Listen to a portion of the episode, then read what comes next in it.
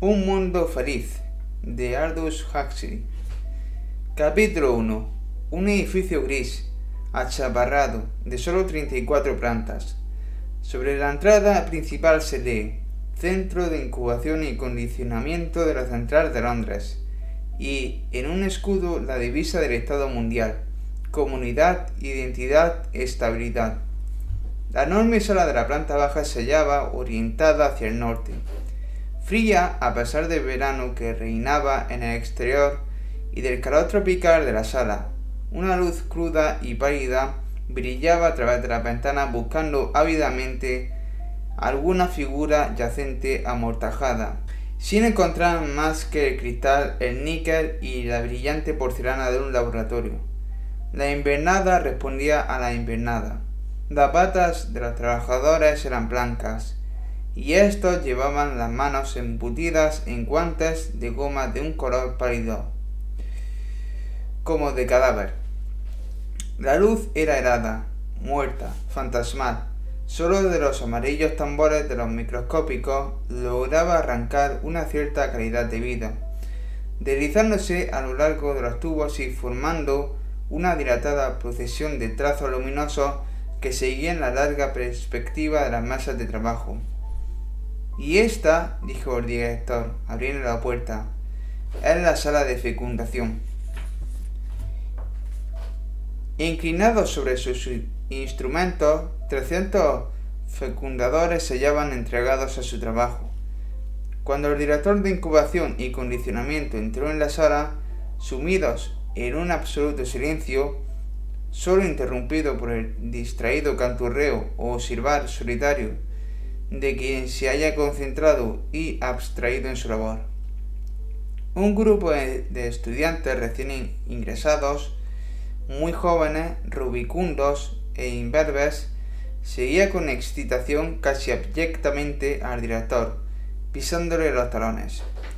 Cada uno llevaba un bloc de notas, donde eh, garrapateaban desesperadamente cada vez que el hombre decía algo directamente del área de la ciencia personificada. Era un raro privilegio. El DIC de la Central de Londres tenía siempre un gran interés en acompañar personalmente a los nuevos alumnos a visitar los diversos departamentos. Solo para darles una idea general, les explicaba, porque desde luego alguna especie de idea general debían tener si habían de llevar a cabo su tarea inteligentemente pero no demasiado grandes si habían de ser buenos y felices miembros de la sociedad, a ser posible. Porque los detalles, como todos sabemos, conducen a la virtud y la felicidad, en tanto que las generalidades son intelectualmente más necesarios. No son los filósofos, sino los que se dedican a la marquetería y los coleccionistas de sellos los que constituyen la columna vertebral de la sociedad. Mañana añadió, sonriéndolas con campechanía un tanto amenazadora. Empezarán ustedes a trabajar en serio, y entonces no tendrán tiempo para generalidades. Mientras tanto, mientras tanto era un privilegio, directamente de los labios de la ciencia personificada al bloc de notas. Los muchachos garrapateaban como verdaderos locos. Alto y más bien delgado, muy erguido, el director paseó por la sala. Tenía el mentón largo y saliente, y unos dientes grandes apenas cubiertos por unos labios gruesos. Viejo, joven, 30, 50, 55, hubiese sido difícil decirlo. En todo caso, la cuestión no llegaba ni siquiera a plantearse. En aquel año de estabilidad, el 632, después de Ford, a nadie se le hubiese ocurrido preguntarlo. Empezaré por el principio, dijo el director, y los más celosos estudiantes anotaron la intención del director en sus blocs de notas. Empieza por el principio. Esto, siguió el director con un movimiento de la mano, son las incubadoras. Y abriendo una puerta aislante les enseñó hileras y más hileras de tubos de ensayo numerados. La provisión semanal de óvulos, explicó, conservados a la temperatura de la sangre, en tanto que los gametos masculinos, y al decir esto abrió otra puerta, deben ser conservados a 35 grados de temperatura en lugar de a 37, la temperatura de la sangre esterilizada. Los moruecos envueltos en termógeno no engendran corderillos.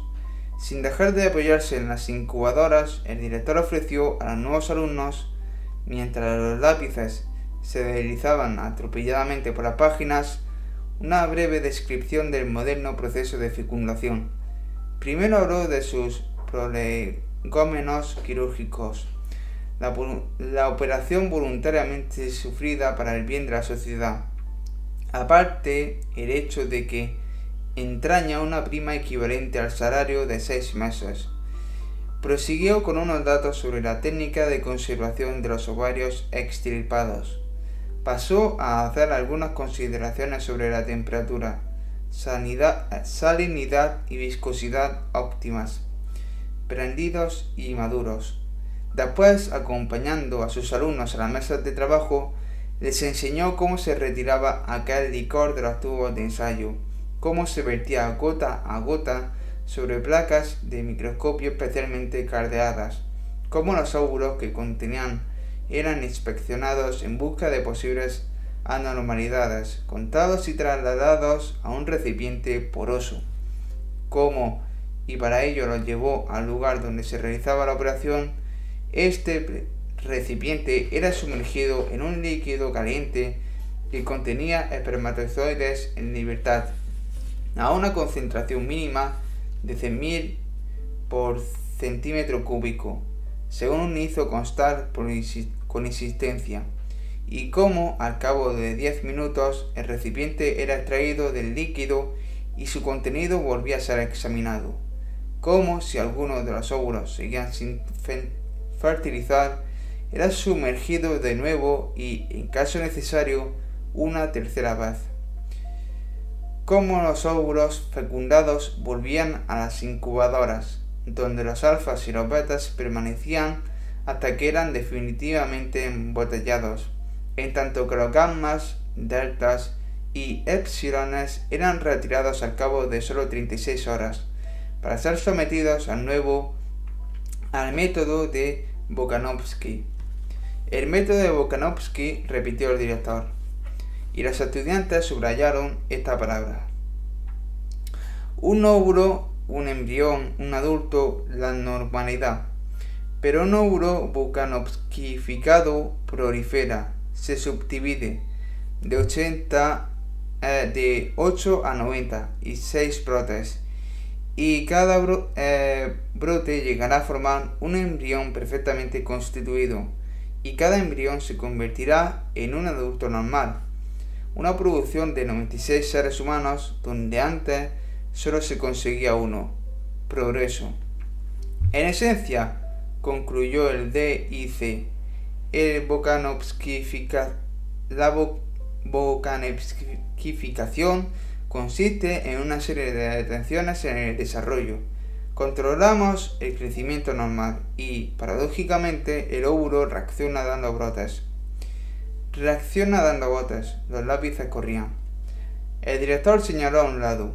En una ancha cinta que se movía con gran lentitud, un portatubo enteramente cargado se introducía en una vasta caja de metal, cuyo extremo surgía otro portado portatubos igualmente repleto.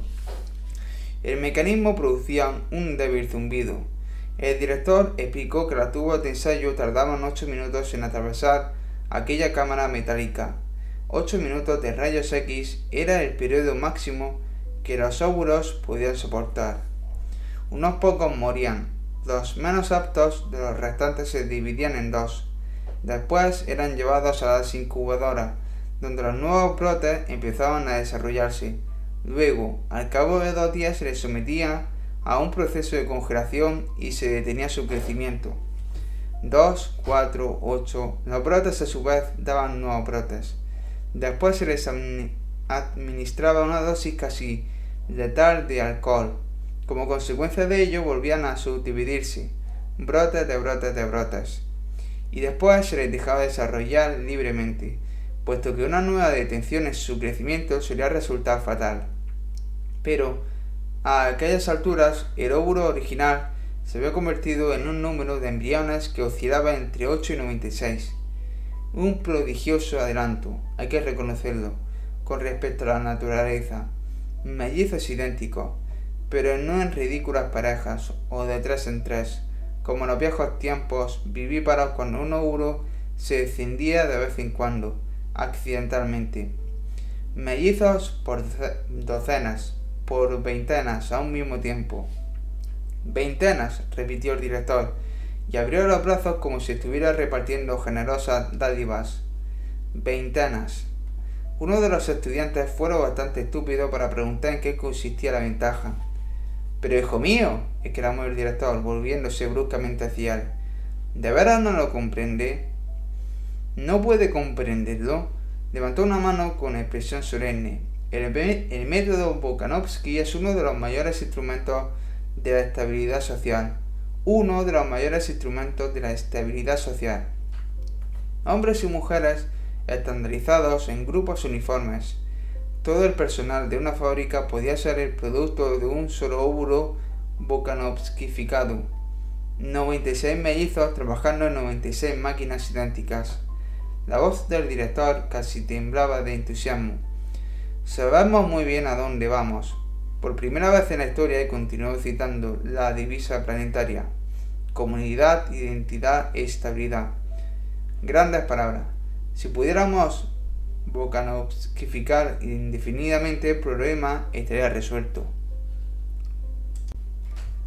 Resuelto por gammas en serie, deltas invariables, epsilones uniformes, millones de mellizos idénticos. El principio de la producción en masa aplicado por fin a la biología. Pero por desgracia, añadió el director, no podemos bocanovskificar indefinidamente. Al parecer 96 era el límite y 72 un buen promedio. Lo más que se podía conseguir era manufacturar tanto grupos de mellizos idénticos como fuese posible a partir del mismo ovario y con gametos del mismo macho.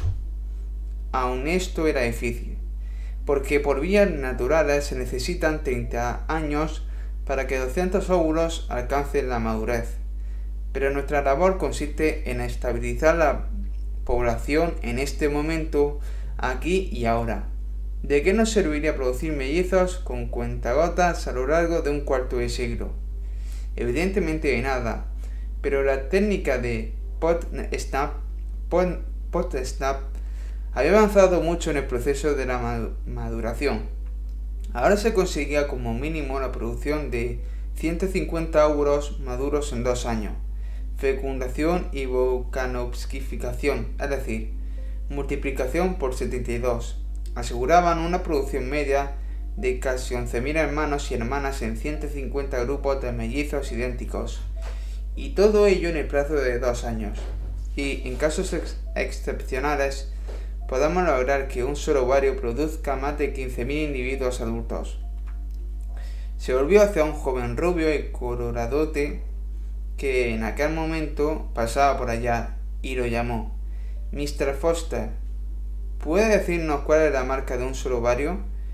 16.012 eh, en este centro, contestó Mr. Foster sin vacilar. Hablaba con gran rapidez, tenía los ojos azules muy vivos y era evidente que le producía un intenso placer citar cifras.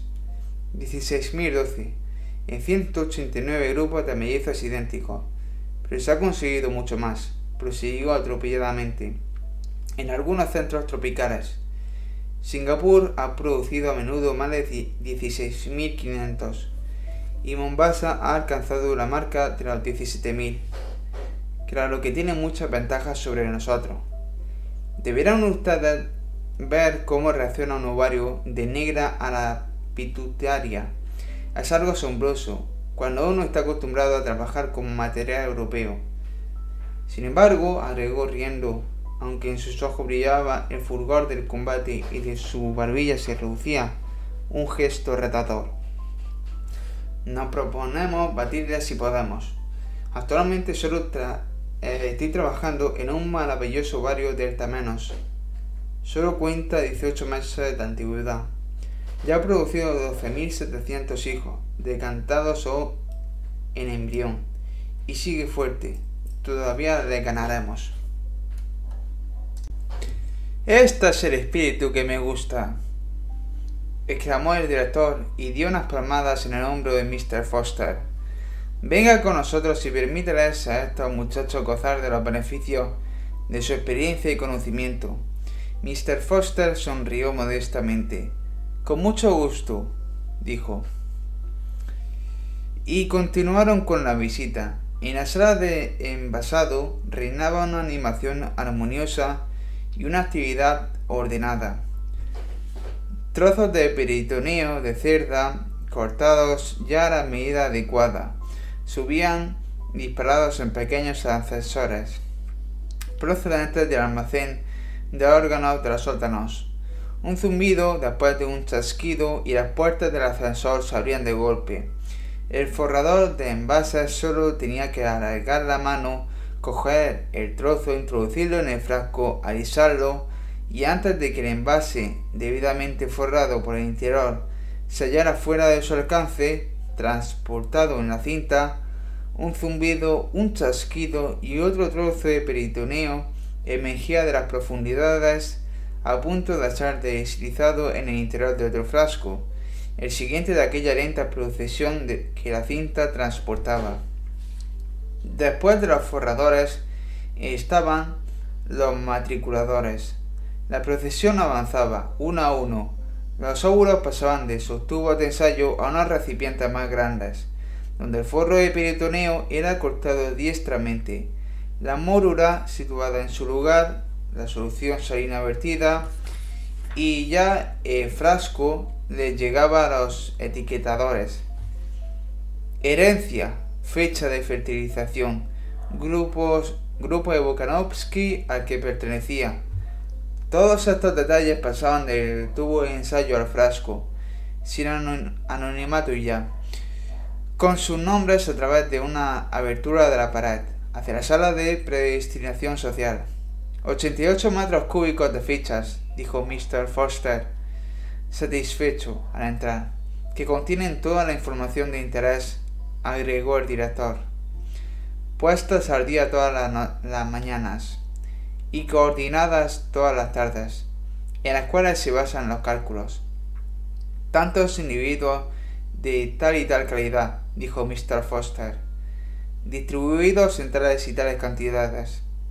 El óptimo porcentaje de decantación en cualquier momento dado, permitiendo compensar rápidamente las pérdidas imprevistas Rápidamente repitió Mr. Foster. Si supieran ustedes la cantidad de horas extras que tuve que esperar después del último terremoto en Japón. Rió de buena gana y movió la cabeza. Los predestinadores envían sus datos a los fecundadores, quienes les facilitan los embriones que solicitan, y los frascos pasan aquí para ser predestinados concretamente. Después vuelven a ser enviados al almacén de embriones a donde nos disponemos a entrar ahora. Y abriendo una puerta, Mr. Foster inició la marcha hacia una escalera que descendía al sótano. La temperatura seguía siendo tropical. El grupo se adentró en un ambiente iluminado por una luz crepuscular. Dos puertas y un pasadizo con un doble recodo aseguraban que en el sótano no se produjeran infiltraciones de luz. Los embriones son como la película fotográfica, dijo Mr. Foster, jugosamente al tiempo que empujaba la segunda puerta. Solo soportan la luz roja. Y en efecto, la bochornosa oscuridad en medio de la cual los estudiantes le seguían ahora era visible y escarlata, como la oscuridad que se divisa con los ojos cerrados en una tarde veraniega. Los voluminosos estantes laterales con sus hiladas interminables de botellas, brillaban como cuajados de rubíes, y entre los rubíes se movían los espectros rojos de mujeres y hombres, con los ojos purpúreos y todos los síntomas del lupus. El zumbido de la maquinaria llenaba débilmente los aires. Dales unas cuantas cifras, Mr. Foster, dijo el director, que parecía cansado de hablar. A Mr. Foster le encantó darles unas cuantas cifras. 220 metros de longitud, 200 de anchura y 10 de altura, señaló hacia arriba. Como gallinita bebiendo agua, los estudiantes levantaron los ojos hacia el elevado techo. Tres grupos de estantes, a nivel del suelo, primera galería y segunda galería. La telaraña metálica de la galería se perdía a lo lejos en todas direcciones, en la oscuridad. Cerca de ellos tres fantasmas rojos se hallaban muy atareados descargando damajuanas de una escalera móvil. La escalera que procedía de la sala de predestinación social.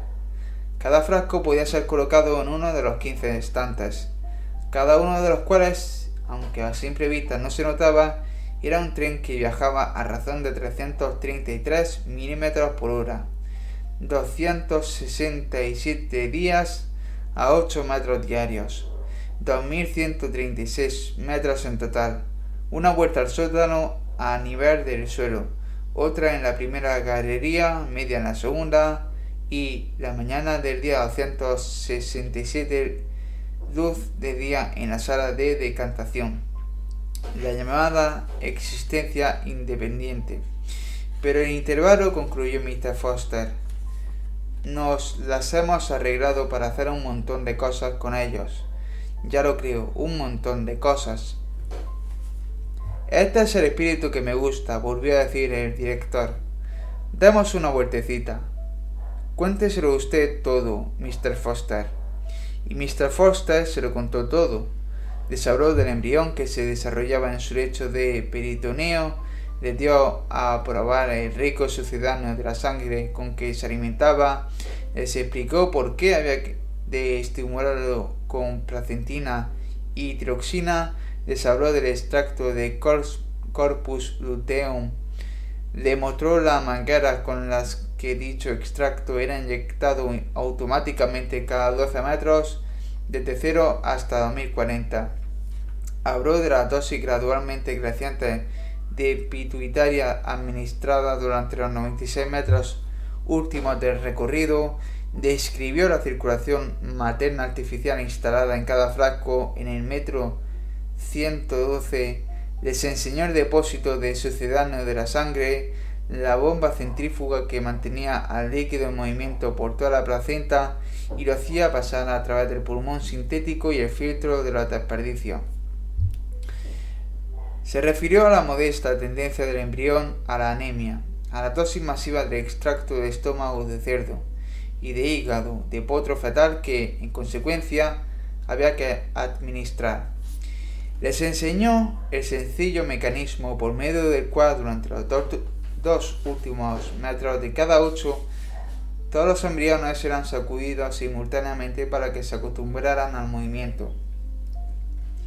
Aludió a la gravedad del llamado trauma de la decantación y enumeró las precauciones tomadas para reducir al, mínimo, mediante el adecuado entrenamiento del embrión envasado, tan peligroso shock les habló de las pruebas de sexo llevadas a cabo en los alrededores del metro 200. Explicó el sistema de etiquetaje, una T para los varones, un círculo para las hembras y un signo de interrogación negro sobre fondo blanco para los hermafroditas. Porque desde luego, dijo Mr. Foster, en la gran mayoría de los casos la fecundidad no es más que un estorbo. Un solo ovario fértil de cada 1200 bastaría para nuestros propósitos, pero queremos poder elegir a placer. Conviene siempre dejar un buen margen de seguridad. Por esta razón permitimos que hasta un 30% de embriones hembra se desarrollen normalmente. Al resto le administramos una dosis de hormona sexual femenina cada 24 metros durante lo que les queda de trayecto. Resultado, son decantados como hermafroditas, completamente normales en su estructura, excepto, tuvo que reconocer, su ligera tendencia a tener barba, pero son estériles.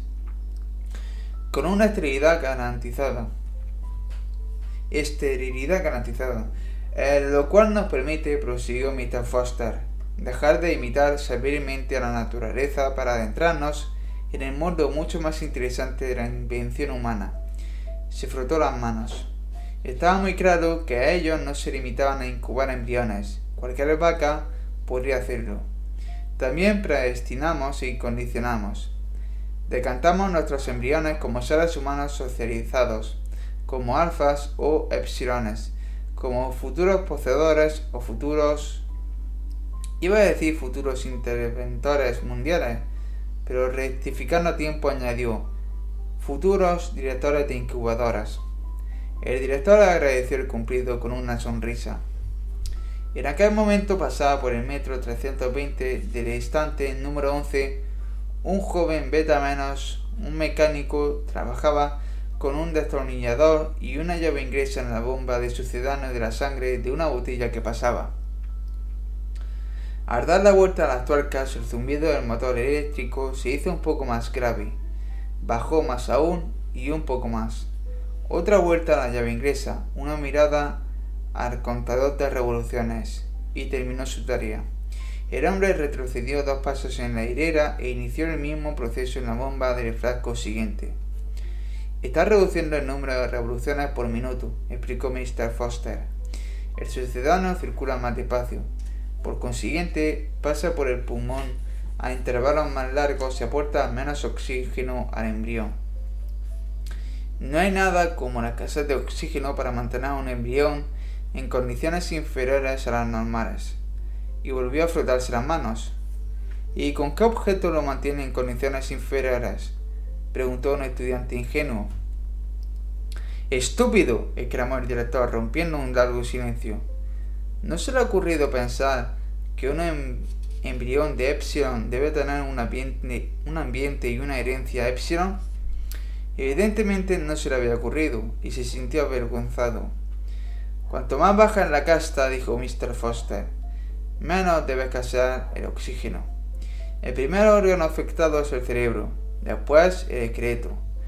Al 70% del oxígeno normal se consigue en enanos, a menos del 70% monstruos sin ojos que no sirven para nada, concluyó Mr. Foster. En cambio, y su voz adquirió un tono confidencial y excitado, si lográramos descubrir una técnica para abreviar el periodo de maduración, qué gran triunfo, qué gran beneficio para la sociedad. Consideren, si no, al caballo. Todos lo consideraron. El caballo alcanza la madurez a los 7 años el elefante a los 10, en tanto que el hombre a los 13 años aún no está sexualmente maduro y solo a los 20 alcanza el pleno conocimiento. De ahí la inteligencia humana, fruto de este desarrollo retardado. Pero en los epsilones, dijo Mr. Foster muy acertadamente, no necesitaremos inteligencia humana. No la necesitaban y no la fabricaban, pero aunque la mente de, una epsilon alcanzaba la madurez, a los 10 años el cuerpo no era apto para el trabajo hasta los 18. Largos años de madurez superflua y pérdida. Si el desarrollo físico pudiera acelerarse hasta que fuera tan rápido, digamos como el de una vaca, qué enorme ahorro para la comunidad. Enorme, murmuraron los estudiantes. El entusiasmo de Mr. Foster era contagioso. Después se puso más técnico, habló de una coordinación endocrina normal que era la causa de que los hombres crecieran tan lentamente, y sostuvo que esta normalidad se debía a una mutación germinal. ¿Que había de destruir los efectos de esta mutación germinal? ¿Que había de volver al individuo epsilon mediante una técnica adecuada a la normalidad de los perros y de las vacas? Este era el problema. Pilkington en Mombasa, Mombasa había producido individuos sexualmente maduros a los cuatro años y completamente crecidos a los seis y medio. Todo un triunfo científico pero socialmente inútil. Los hombres y las mujeres de seis años eran demasiado estúpidos, incluso para realizar el trabajo de una epsilon. Y el método era de los del tipo todo o nada o no se lograba modificación alguna o tal modificación era en todos los sentidos. Todavía estaban luchando por encontrar el compromiso ideal entre adultos de 20 años y de 6. Hasta entonces no habían tenido ningún éxito.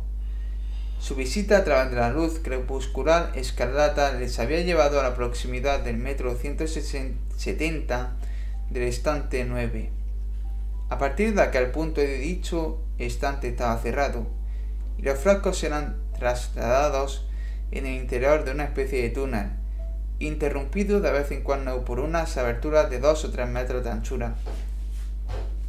Condicionamiento al calor, explicó Mr. Foster. Túneles calientes se alternaban con túneles fríos. El frío se llevaba a la incomodidad en la forma de intensos rayos X. En el momento de su decantación los embriones sentían horror por el frío. Estaban predestinados a emigrar a los trópicos, a ser mineros, tejedores de seda o metalúrgicos.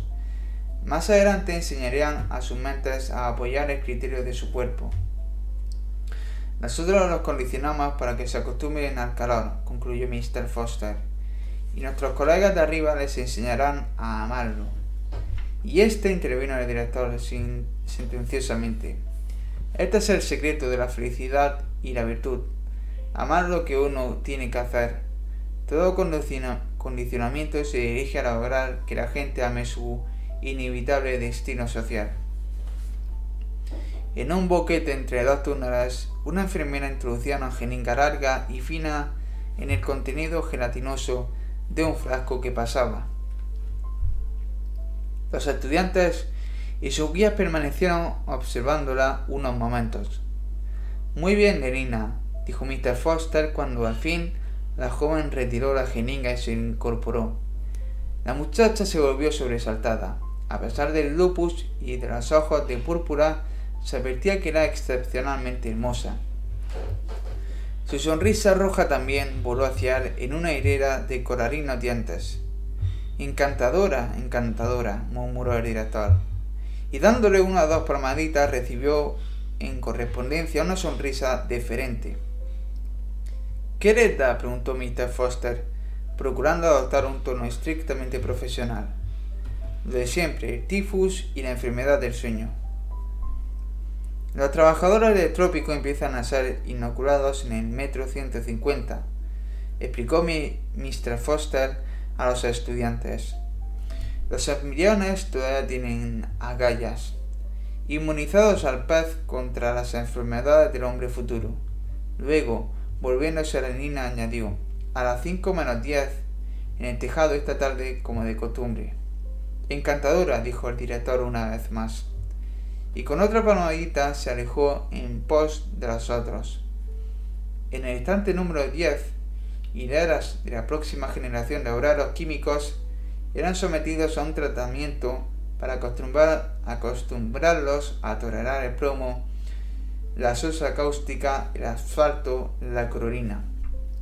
El primero de una onada de 250 mecánicos de cohetes aéreos en embrión pasaba en aquel momento por el metro 1100 del estante 3. Un mecanismo especial mantenía sus envases en constante rotación. Para mejorar su sentido del equilibrio, explicó Mr. Foster, efectuar reparaciones en el exterior de un cohete en el aire es una tarea complicada. Cuando están de pie, reducimos la circulación hasta casi matarlos y doblamos el flujo del sucedáneo de la sangre cuando están cabeza abajo. Así aprenden a asociar esta posición con el bienestar. De hecho, solo son felices de verdad cuando están así. Y ahora, prosigo Mr. Foster, me gustaría enseñarles algún condicionamiento interesante para intelectuales alfa más. Tenemos un nutrido grupo de ellos instante número 5. Es el nivel de la primera galería, gritó a dos muchachos que habían empezado a bajar a la planta. Están por los alrededores del metro 900, añadió. No se puede efectuar ningún condicionamiento intelectual eficaz hasta que el feto ha perdido la cura. El director consultó su reloj. Las tres menos diez, dijo. Me temo que no habrá tiempo para los embriones intelectuales. Debemos subir a la, a la guardería eh, antes de que los niños despierten de su siesta. Mr. Foster apareció decepcionado. al menos una mirada a la sala de decantación imploró. Bueno, está bien. El director sonrió con indulgencia, pero solo una ojeada. Capítulo 2 Mr. Foster se quedó en la sala de decantación. El D y C y sus alumnos entraron en el ascensor más próximo, que los condujo a la quinta planta. Guardería infantil, sala de condicionamiento neopavloviano, anunciaba el rótulo de la entrada. El director abrió una puerta y entraron en una vasta estancia vacía, muy brillante y soleada porque toda pared orientada, orientada hacia el sur era un cristal de parte a parte. Media docena de enfermeras con pantalones y chaquetas de uniformes, de viscosilla blanca. Los cabellos asépticamente ocultos bajo cofías también blancas. Disponían jarrones con rosas en una larga hilera en el suelo. Grandes jarrones llenos de flores, millares de pétalos, suaves y sedosos como la mejilla de innumerables querubines, pero no exclusivamente rosados y arios bajo aquella luz brillante, sino también luminosamente chinos y mexicanos, y hasta apopléjicos a fuerza de soplar en celestiales trompetas o pálidos como la muerte, con la póstuma blancura del mármol. Cuando el D.I.C. entró, las enfermeras se cuadraron rápidamente. Coloquen los libros, ordenó el director. En silencio, las enfermeras obedecieron la orden. Entre los jarrones de rosa los libros fueron debidamente dispuestos. Una hilera de libros infantiles se abrieron invitadoramente mostrando alguna imagen alegremente coloreada de animales, peces o pájaros. Y ahora traigan a los niños. Las enfermeras se apresuraron a salir de la sala y volvieron al cabo de uno o dos minutos. Cada una de ellas empujaba una especie de carrito de té muy alto, con cuatro estantes de tela metálica y un crío de ocho meses en cada uno. Todos eran exactamente iguales, como correspondía a un grupo Bokanovsky, y todos vestían de color kaki porque pertenecían a la casta delta. Pónganlos en el suelo. Los carritos fueron descargados. Y ahora sitúenlos de modo que puedan ver las flores y los libros. Los chiquillos inmediatamente guardaron silencio y empezaron a arrastrarse hacia aquellas masas de colores vivos, aquellas formas alegres y brillantes que aparecían en las páginas blancas. Cuando ya se acercaban, el sol palideció un momento, eclipsándose tras una nube.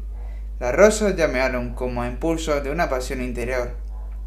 Un nuevo y profundo significado pareció brotar de las brillantes páginas de los libros. De las filas de críos que gateaban llegaron pequeños chillidos de excitación, gorjeos y ronroneos de placer. El director se frotó las manos. Estupendo, exclamó, ni hecho a propósito. Los más rápidos ya se habían alcanzado, ya habían alcanzado su meta.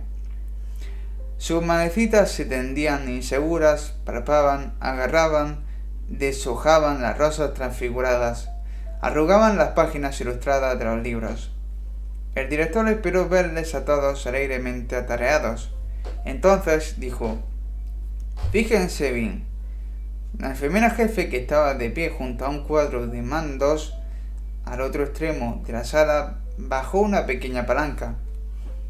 Se produjo una violenta explosión, cada vez más aguda. Empezó a sonar una sirena, los timbres de una alarma se dispararon ruidosamente.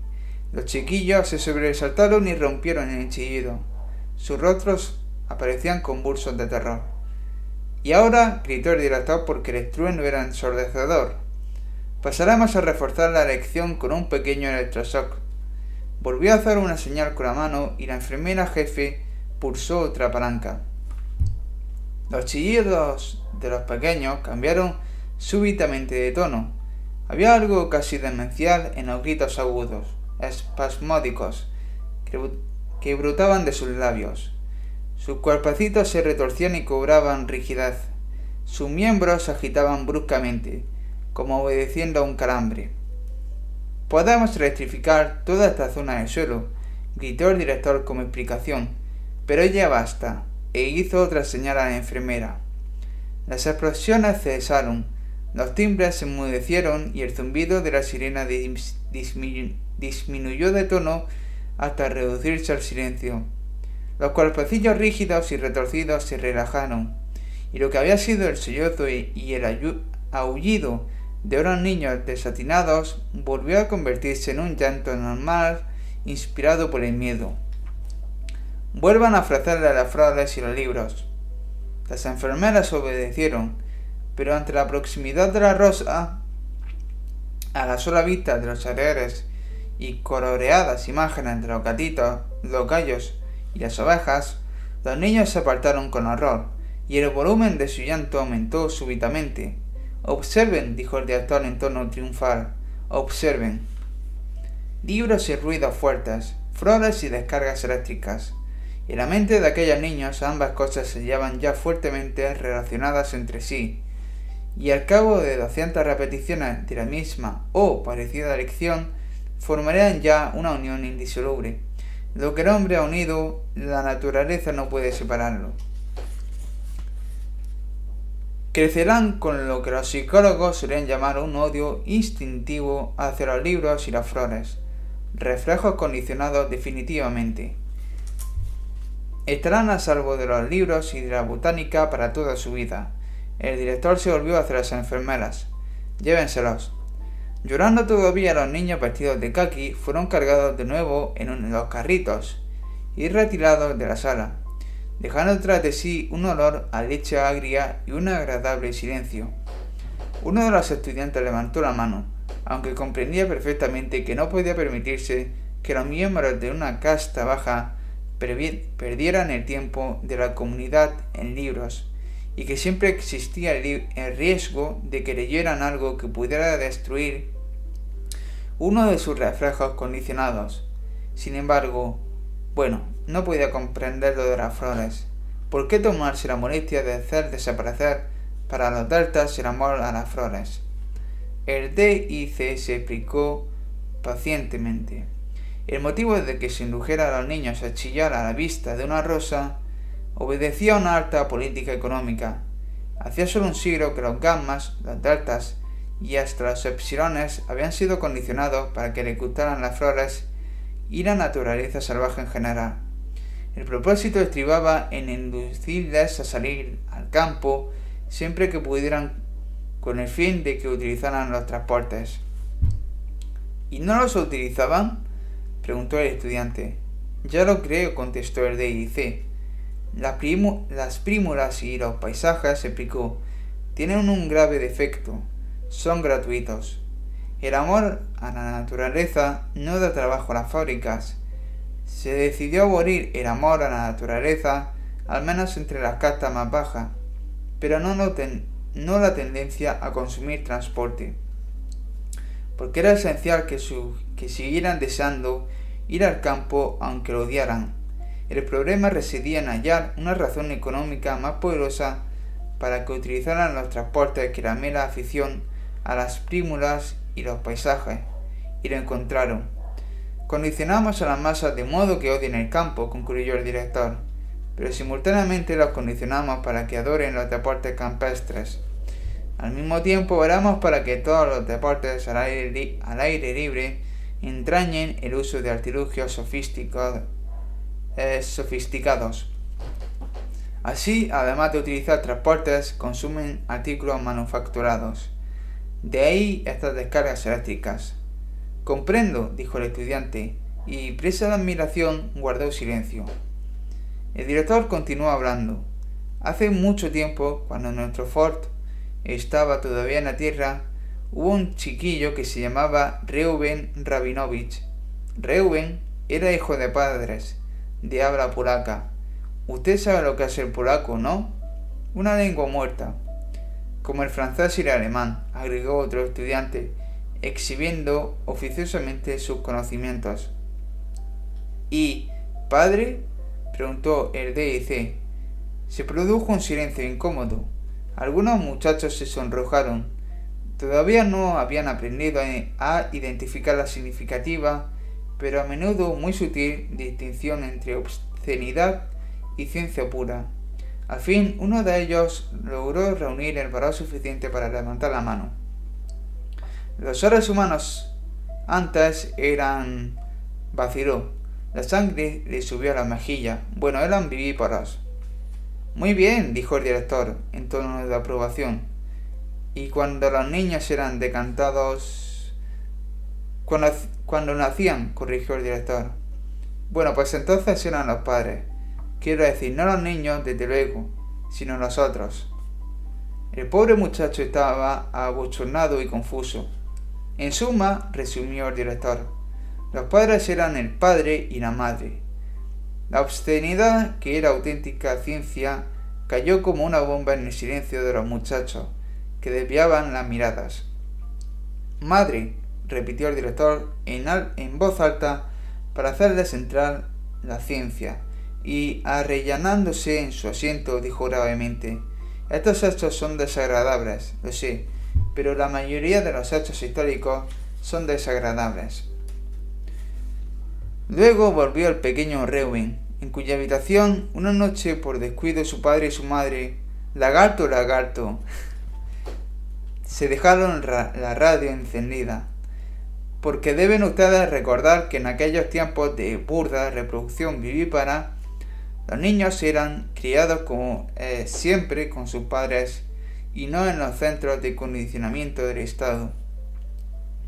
Mientras el chiquillo dormía, la radio empezó a emitir un programa desde Londres. Y la mañana siguiente, con gran asombro de su lagarto y lagarto, los muchachos más atrevidos osaron sonreírse mutuamente, el pequeño Reuben se despertó repitiendo palabra por palabra una larga conferencia pronunciada por aquel curioso escritor antiguo, uno de los poquísimos cuyas obras se ha permitido que lleguen hasta nosotros, George Bernard Shaw, quien hablaba de acuerdo con la probada tradición de entonces de su propio genio. Para los guiño y risita del pequeño Reuben, esta conferencia era, desde luego, perfectamente incomprensible. Y, sospechando que su hijo se había vuelto loco de repente, enviaron a buscar a un médico. Afortunadamente, éste entendía el inglés. Reconoció el discurso que Shaw había radiado la víspera y comprendió el significado de lo ocurrido, y envió una comunicación a las publicaciones médicas acerca del asunto. El principio de la enseñanza durante el sueño o hipnopedia había sido descubierto. El D y C hizo una pausa que causó un gran efecto entre la concurrencia. El principio había sido descubierto, pero habían de pasar muchos años antes de que tal principio fuese aplicado con utilidad. El caso del pequeño Reuben ocurrió solo 23 años después de que nuestro Ford lanzara al mercado su primer modelo T. Al decir estas palabras, el director hizo la señal de la T sobre su estómago, y todos los estudiantes le imitaron reverentemente. Los estudiantes garrapateaban en su blog de notas. Hipnopedia, empleada por primera vez oficialmente en 214 después de Ford. ¿Por qué no antes? Dos razones. A. Estos primeros experimentos, continuaba explicándose el DIC, seguían una pista falsa. Los investigadores creían que la hipnopedia podía convertirse en un instrumento de educación intelectual. Un niño duerme sobre su costado derecho, con el brazo derecho estirado, la mano derecha colgando fuera de la cama, a través de un edificio enrejado y redondo, practicando en el lado de una caja, una voz habla suavemente. El Nilo es el río más largo de África y el segundo en longitud de todos los ríos del mundo, aunque es un poco menos largo que el Mississippi, Missouri. El Nilo es el más importante de todos los ríos del mundo en cuanto a la anchura de su cuenca, que se extiende a través de 35 grados de latitud. A la mañana siguiente alguien dice, Tommy, ¿sabe cuál es el río más largo de África? El chiquillo niega con la cabeza. Pero ¿no recuerdas algo que empieza... El Nilo es el... El Nilo es el río más largo de África y el segundo, y el segundo en longitud de todos los ríos del mundo. Las palabras brotan caudalosamente de sus labios, aunque es un poco menos largo que... Bueno, entonces, ¿cuál es el río más largo de África? Los ojos aparecen vacíos de, expresión. No lo sé. Pues el Nilo, Tommy. ¿Cuál es el río más largo del mundo, Tommy? No lo sé, solloza. Este llanto, según explicó el director, desanimó a los primeros investigadores. Los experimentos fueron abandonados. Durante el sueño no se volvió a intentar enseñar a los niños la longitud del Nilo. No se puede aprender una ciencia menos que no se sepa de qué se trata. Debían haber empezado por la educación moral, dijo el director, iniciando la marcha hacia la puerta. Los estudiantes le siguieron garrapateando desesperadamente mientras caminaban hasta llegar al ascensor. La educación moral que nunca en ningún caso debe ser racional. Silencio, silencio, susurró un altavoz. Cuando salían del ascensor en la decimocuarta planta y silencio, silencio repetían incansables los altavoces, repartidos por todos los pasillos. Los estudiantes y hasta el propio director empezaron a caminar automáticamente sobre las puntas de los pies. Sí, ellos eran alfas, desde luego, pero también los alfas han sido condicionados. Silencio, silencio. Todo el aire de la planta decimocuarta vibraba con aquella orden categórica. Después de recorrer unos 50 metros de puntillas, llegaron ante una puerta que el director abrió cautelosamente. Tras cruzar el umbral, penetraron en la penumbra de un dormitorio cerrado. Ochenta camastros se alineaban junto a la pared. Se oía una respiración regular y ligera, y un murmullo continuo, como de voces muy débiles que susurraban a lo lejos. En cuanto entraron, una enfermera se levantó y se cuadró ante el director. ¿Cuál es la lección de esta tarde? preguntó éste. Durante los primeros cuarenta minutos tuvimos sexo elemental, contestó la enfermera. Pero ahora hemos pasado a conciencia de clase elemental. El director paseó lentamente por extensa hilera de literas.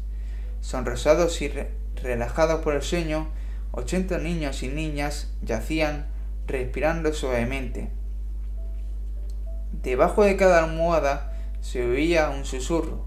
El D y C se detuvo e inclinándose sobre una de las camitas, escuchó atentamente. Conciencia de clase elemental, dijo el director.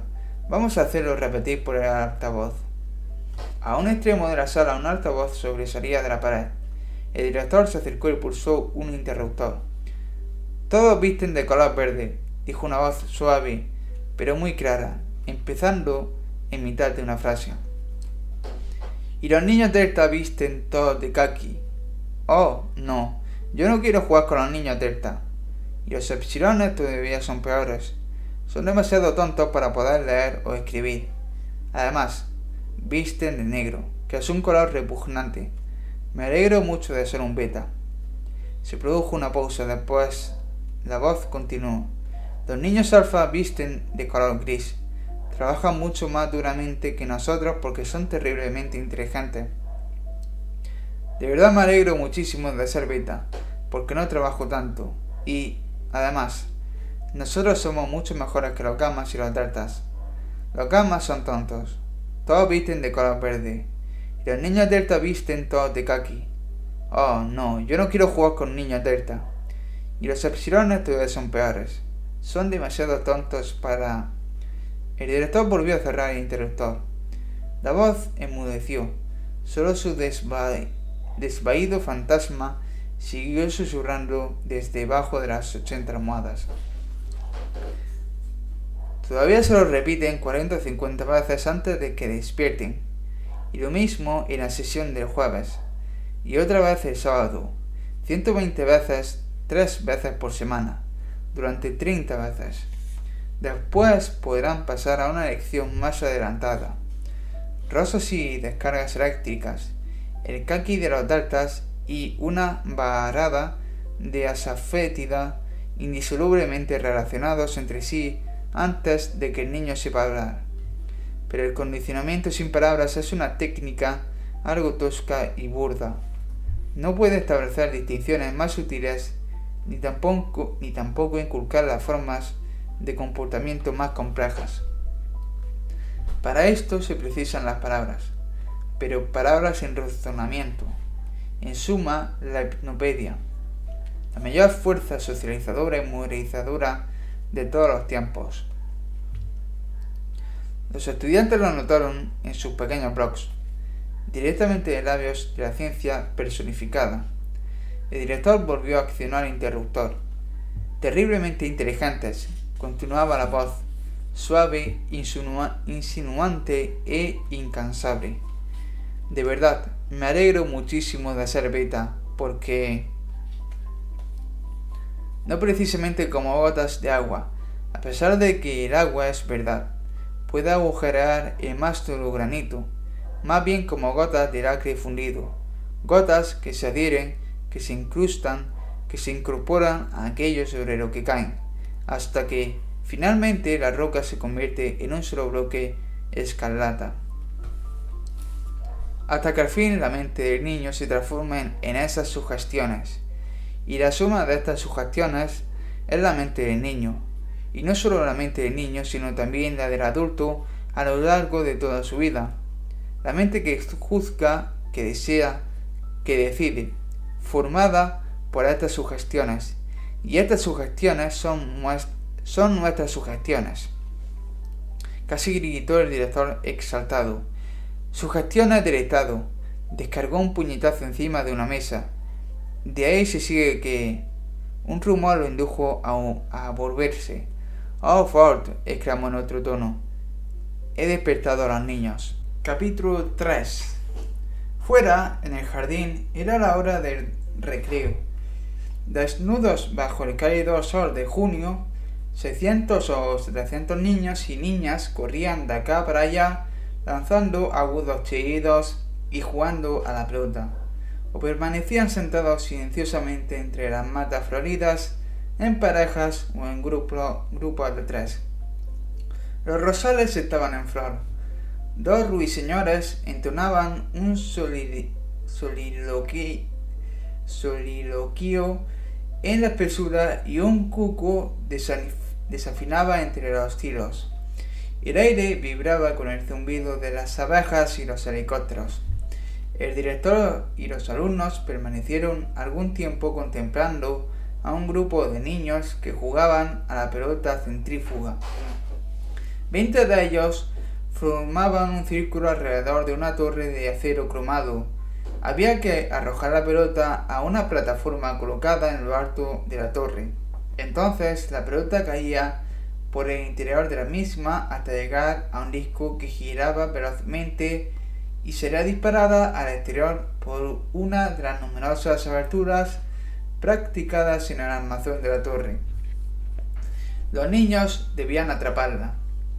Resulta curioso, musitó el director, cuando se apartaron del lugar, considerar que hasta en los tiempos de nuestro Ford la mayoría de los juegos se practicaban sin más aparatos que una o dos pelotas, unos pocos palos y a veces una red. Imaginen la locura que representa permitir que la gente se entregue a juegos sofisticados que en nada aumentan el consumo, pura locura. Actualmente los interventores no prueban ningún nuevo juego, a menos que pueda demostrarse que exige cuanto menos tantos aparatos como el más complejo de los juegos ya existentes. Se interrumpió espontáneamente. He aquí un grupito encantador, dijo señalando. En una breve tensión de césped entre altos grupos de brazos mediterráneos, dos chiquillos, un niño de unos siete años y una niña que quizás tendría un año más jugaban gravemente y con la atención concentrada de unos científicos empeñados en una labor de investigación a un rudimentario juego sexual. Encantador, encantador, replicó el D.I.C. con un tono sentimental. Encantador, convinieron los muchachos cortésmente, pero su sonrisa tenía cierta expresión condescendiente Hacía muy poco tiempo que habían abandonado aquellas diversiones infantiles, demasiado poco para poder contemplarlas sin cierto desprecio. ¿Encantador? No, eran más que un par de chiquillos haciendo el tonto. nada más. Chiquilladas. Siempre pienso, empezó el director en el mismo tono sensiblero, pero fue interrumpido por un llanto bastante agudo. De unos matorrales cercanos salió una enfermera que llevaba cogido de la mano a un niño que lloraba. Una niña, con expresión ansiosa, iba tras ellos, pisándole los talones. ¿Qué ocurre? preguntó el director. La enfermera se encogió de hombros. No tiene importancia, contestó. Este niño parece bastante reacio a unirse en el juego erótico. Yo lo había observado dos o tres veces y ahora vuelve a las andadas. Empezó a llorar y... De verdad, intervino la chiquilla de aspecto ansioso, que no quise hacerle ningún daño. Claro que no, querida, dijo la enfermera tranquilizándola. Por este motivo, prosiguió dirigiéndose de nuevo al director. Vamos a ir a ver al superintendente ayudante de psicología. No vaya a ser que presente algún tipo de anormalidad. Perfectamente, dijo el director. Vaya. Tú quédate aquí, chiquilla, agregó mientras la enfermera se alejaba con el niño que seguía llorando. ¿Cómo te llamas? Poli Trotsky. Un nombre muy bonito como tú, dijo el director. Anda, ve a ver si te encuentras otro, otro niño con quien jugar. Exquisita criatura, dijo el director mirando en la dirección por donde había desaparecido y volviéndose después hacia los estudiantes, prosiguió. Lo que ahora voy a decirles puede parecer increíble, pero cuando no se está acostumbrado a la historia, la mayoría, de los hechos del pasado parecen increíbles. Y les comunicó la sombra la asombrosa verdad. Durante un largo tiempo, un periodo de tiempo, antes de la época de nuestro Ford y aún durante algunas generaciones subsiguientes, los juegos eróticos entre chiquillos habían sido considerados como algo anormal. Estallaron sonoras risas. Y solo anormal, y no solo anormal, sino realmente inmoral. ¡No! y en consecuencia estaban rigurosamente prohibidos.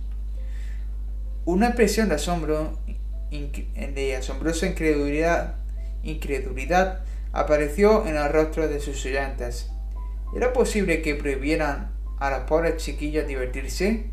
No podían hacerlo. Hasta a los adolescentes se les prohibía, siguió el DIC, a los adolescentes como ustedes. Es imposible. Dejando aparte un poco de autoerotismo, sub, eh, subrepticio y la homosexualidad, nada está permitido. ¿Nada? En la mayoría de los casos, hasta que tenían más de 20 años. ¿20 años? repitieron como un eco los estudiantes en un coro de incredulidad. 20 repitió a su vez el director. Ya les dije que le parecía increíble. ¿Pero qué pasaba? preguntaron los muchachos. ¿Cuáles eran los resultados? Los resultados eran terribles.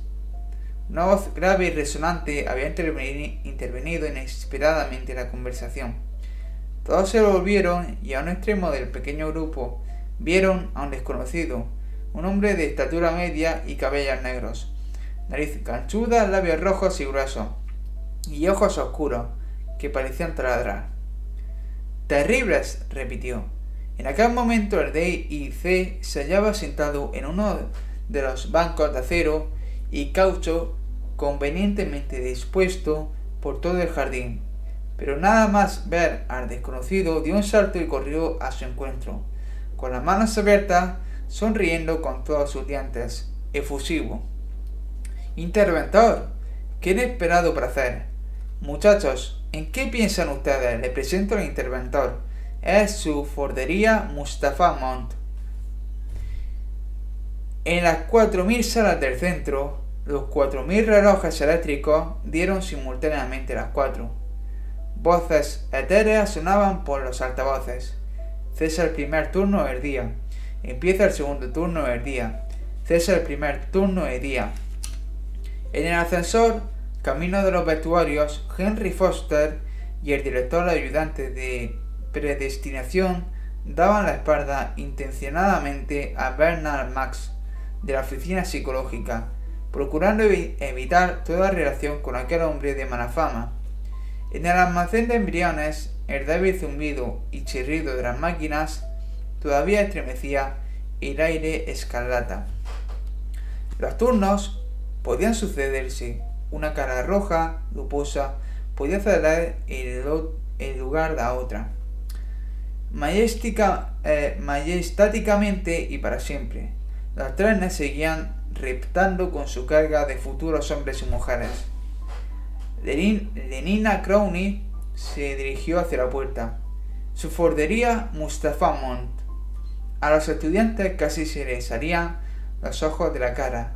Mustafa Mont, el interventor residente de la Europa Occidental, uno de los diez interventores mundiales, uno de los diez, y se sentó en el banco con el D y C, e iba a quedarse, a quedarse, sí, y hasta dirigirle la palabra, directamente de labios, de labios del propio Ford. Dos chiquillos morenos surgieron de entre unos matorrales cercanos, le miraron un momento con ojos muy abiertos y llenos de asombro, y luego volvieron a sus juegos entre las hojas. Supongo que todos ustedes recuerdan, dijo el interventor con su voz fuerte y grave, aquella hermosa e inspirada frase de nuestro Ford. La historia es una patraña. Hizo un ademán con la mano y fue como si con un visible plumero hubiese quitado un poco el polvo. Y el polvo era Arapá, era Ur de Cardea y algunas telarañas. Y las telarañas eran Tebas y Babilonia, y Nosos y Mizanas otro movimiento de plumero y desaparecieron Ulises, Job, Júpiter, Gautana y Jesús. Otro plumerazo y fueron aniquiladas aquellas viejas muertas de su ciudad que se llamaron Atenas, Roma, Jerusalén y el celeste imperio. Otro y el lugar donde había estado Italia quedó desierto. Otro y desaparecieron las catedrales otro, otro, y fuera con el rey Lear y los pensamientos de Pascal. Otro, y basta de pasión. Otro, y basta de requiem. Otro, y basta de sinfonía. Otro plumerazo y... ¿Irás al censorama esta noche, Henry? preguntó el predestinador ayudante. Me han dicho que el film de la Alhambra es estupendo.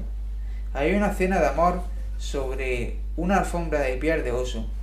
Dicen que es algo maravilloso. Aparecen reproducidos todos los pelos del oso, unos efectos táctiles asombrosos. Por este motivo no se les enseña historia, decía el interventor. Pero ahora ha llegado el momento. El DIC le miró con inquietud. Corrían extraños rumores acerca de viejos libros prohibidos, ocultos en un arca de seguridad en el despacho del interventor. Biblias, poesías. Ford sabía tantas cosas. Mustafa Mont captó su mirada ansiosa y las comisuras de sus labios se apretaron en un gesto irónico. Tranquilícese, director, dijo en leve tono de burla. No voy a corromperlos. El DIC parecía totalmente confundido. Los que se sienten despreciados procuran mostrarse despectivos. La sonrisa que apareció en el rostro de Bernard Max era ciertamente despreciativa. Todos los pelos del oso, vaya. Haré todo lo posible por ir, dijo Henry Foster.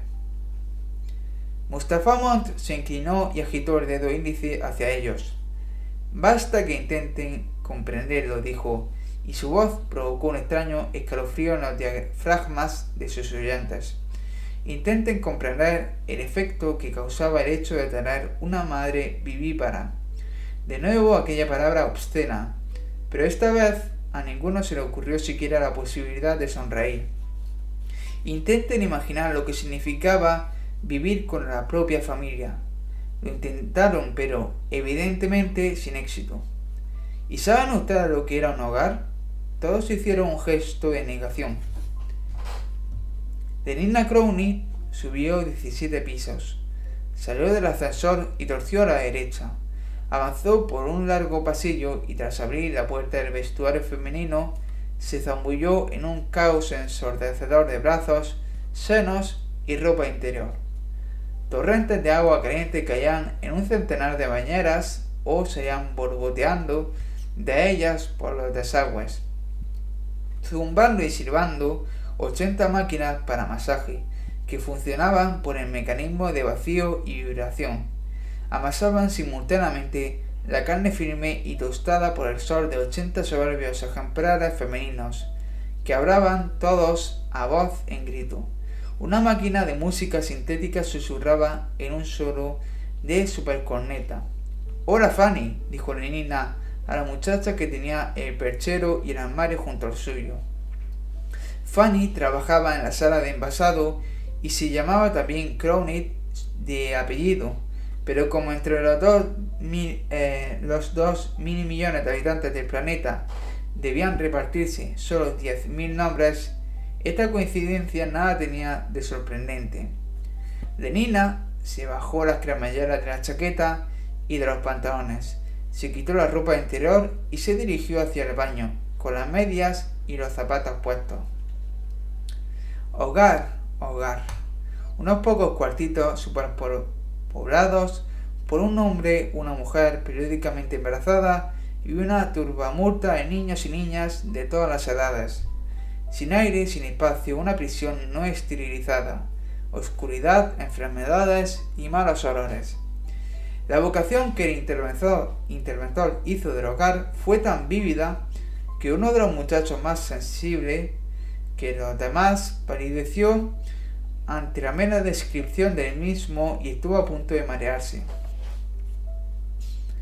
De Nina salió del baño, se secó con la toalla, cogió un largo tubo flexible incrustado en la pared, apuntó con él a su pecho como si se dispusiera a suicidarse y oprimió el gatillo. Una oleada de aire caliente la cubrió con finísimos polvos de talco.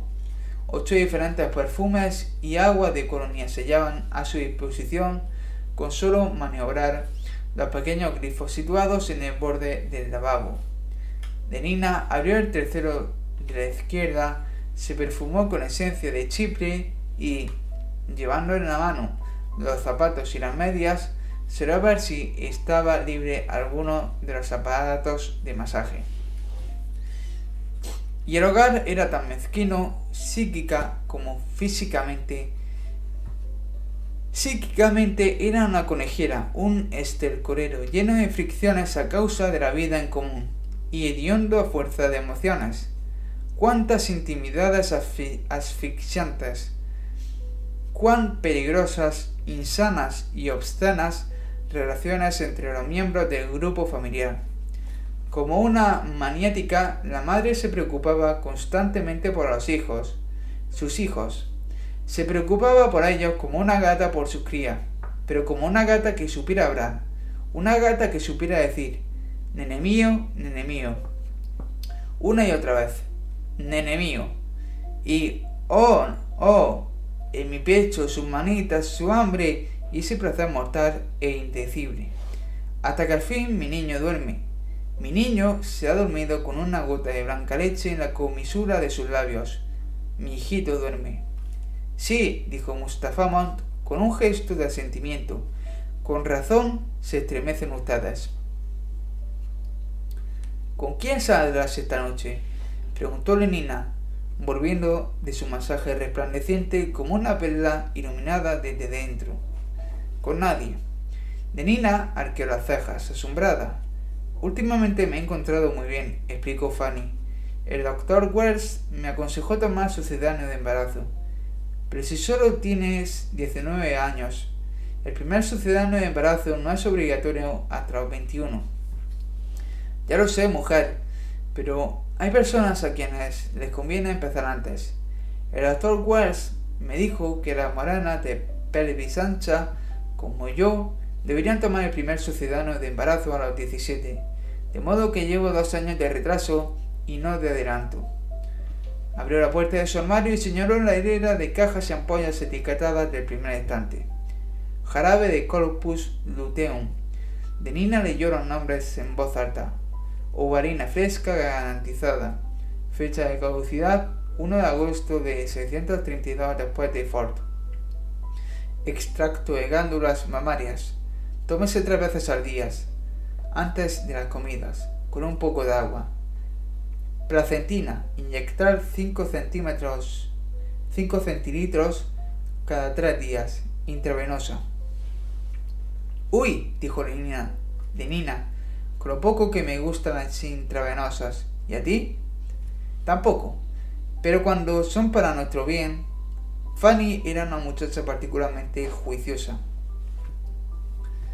Nuestro Ford o nuestro Freud, como por alguna razón inescrutable decidió llamarse al mismo, cuando hablaba de cuestiones psicológicas, fue el primero en revelar los terribles peligros inherentes a la vida familiar.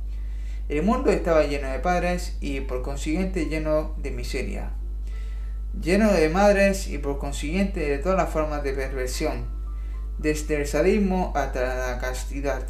Lleno de hermanos, hermanas, tíos, tías y por ende lleno de locura y de suicidios. Y sin embargo, entre los salvajes de Samoa, en ciertas islas de la costa de Nueva Guinea, el sol tropical relucía como miel caliente sobre los cuerpos desnudos de los chiquillos que retuzaban promiscuamente entre las flores de hibisco. El hogar estaba en cualquiera de las veinte casas con tejado de hojas de palmera en las Trovians, la, concepción era obra de los espíritus ancestrales. Nadie había oído hablar jamás de padre.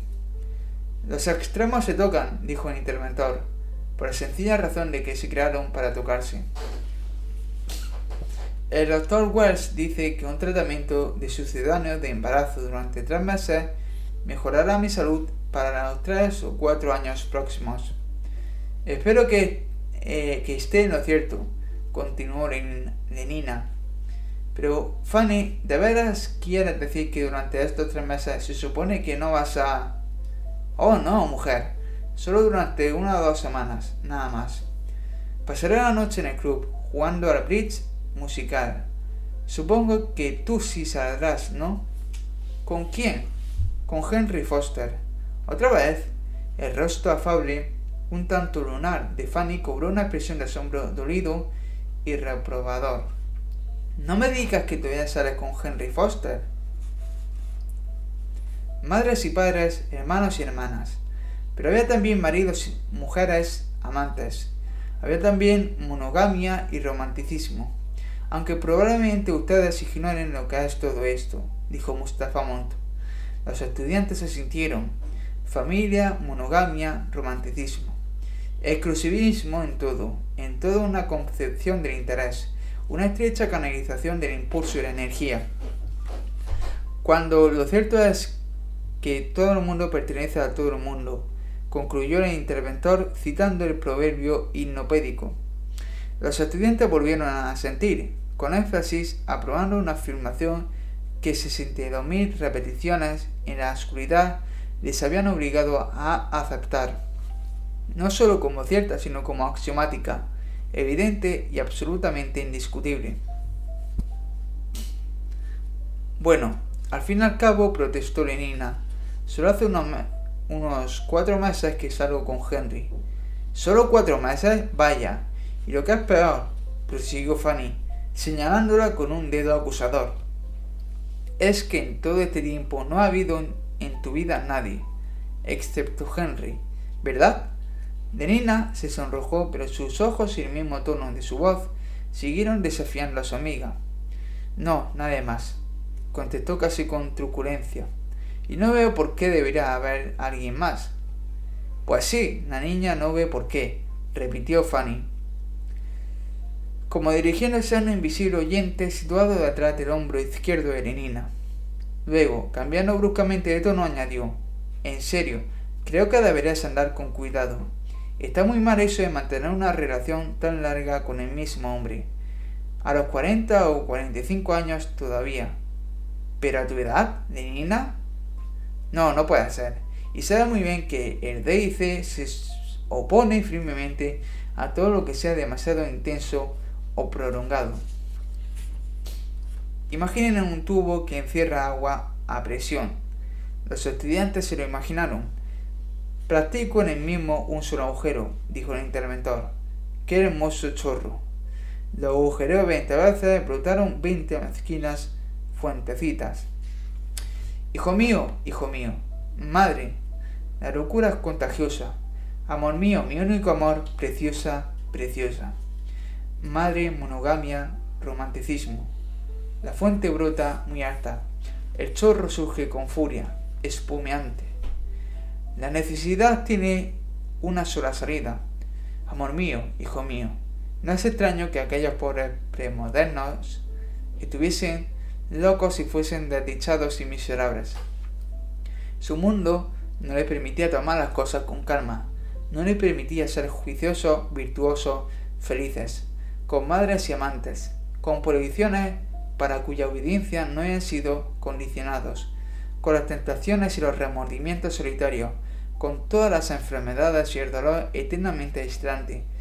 No es de extrañar que sintieran intensamente las cosas, y sintiéndolas así, y pero aún, en soledad, en un aislamiento individual sin esperanza, ¿cómo podía ser unos seres aceptables?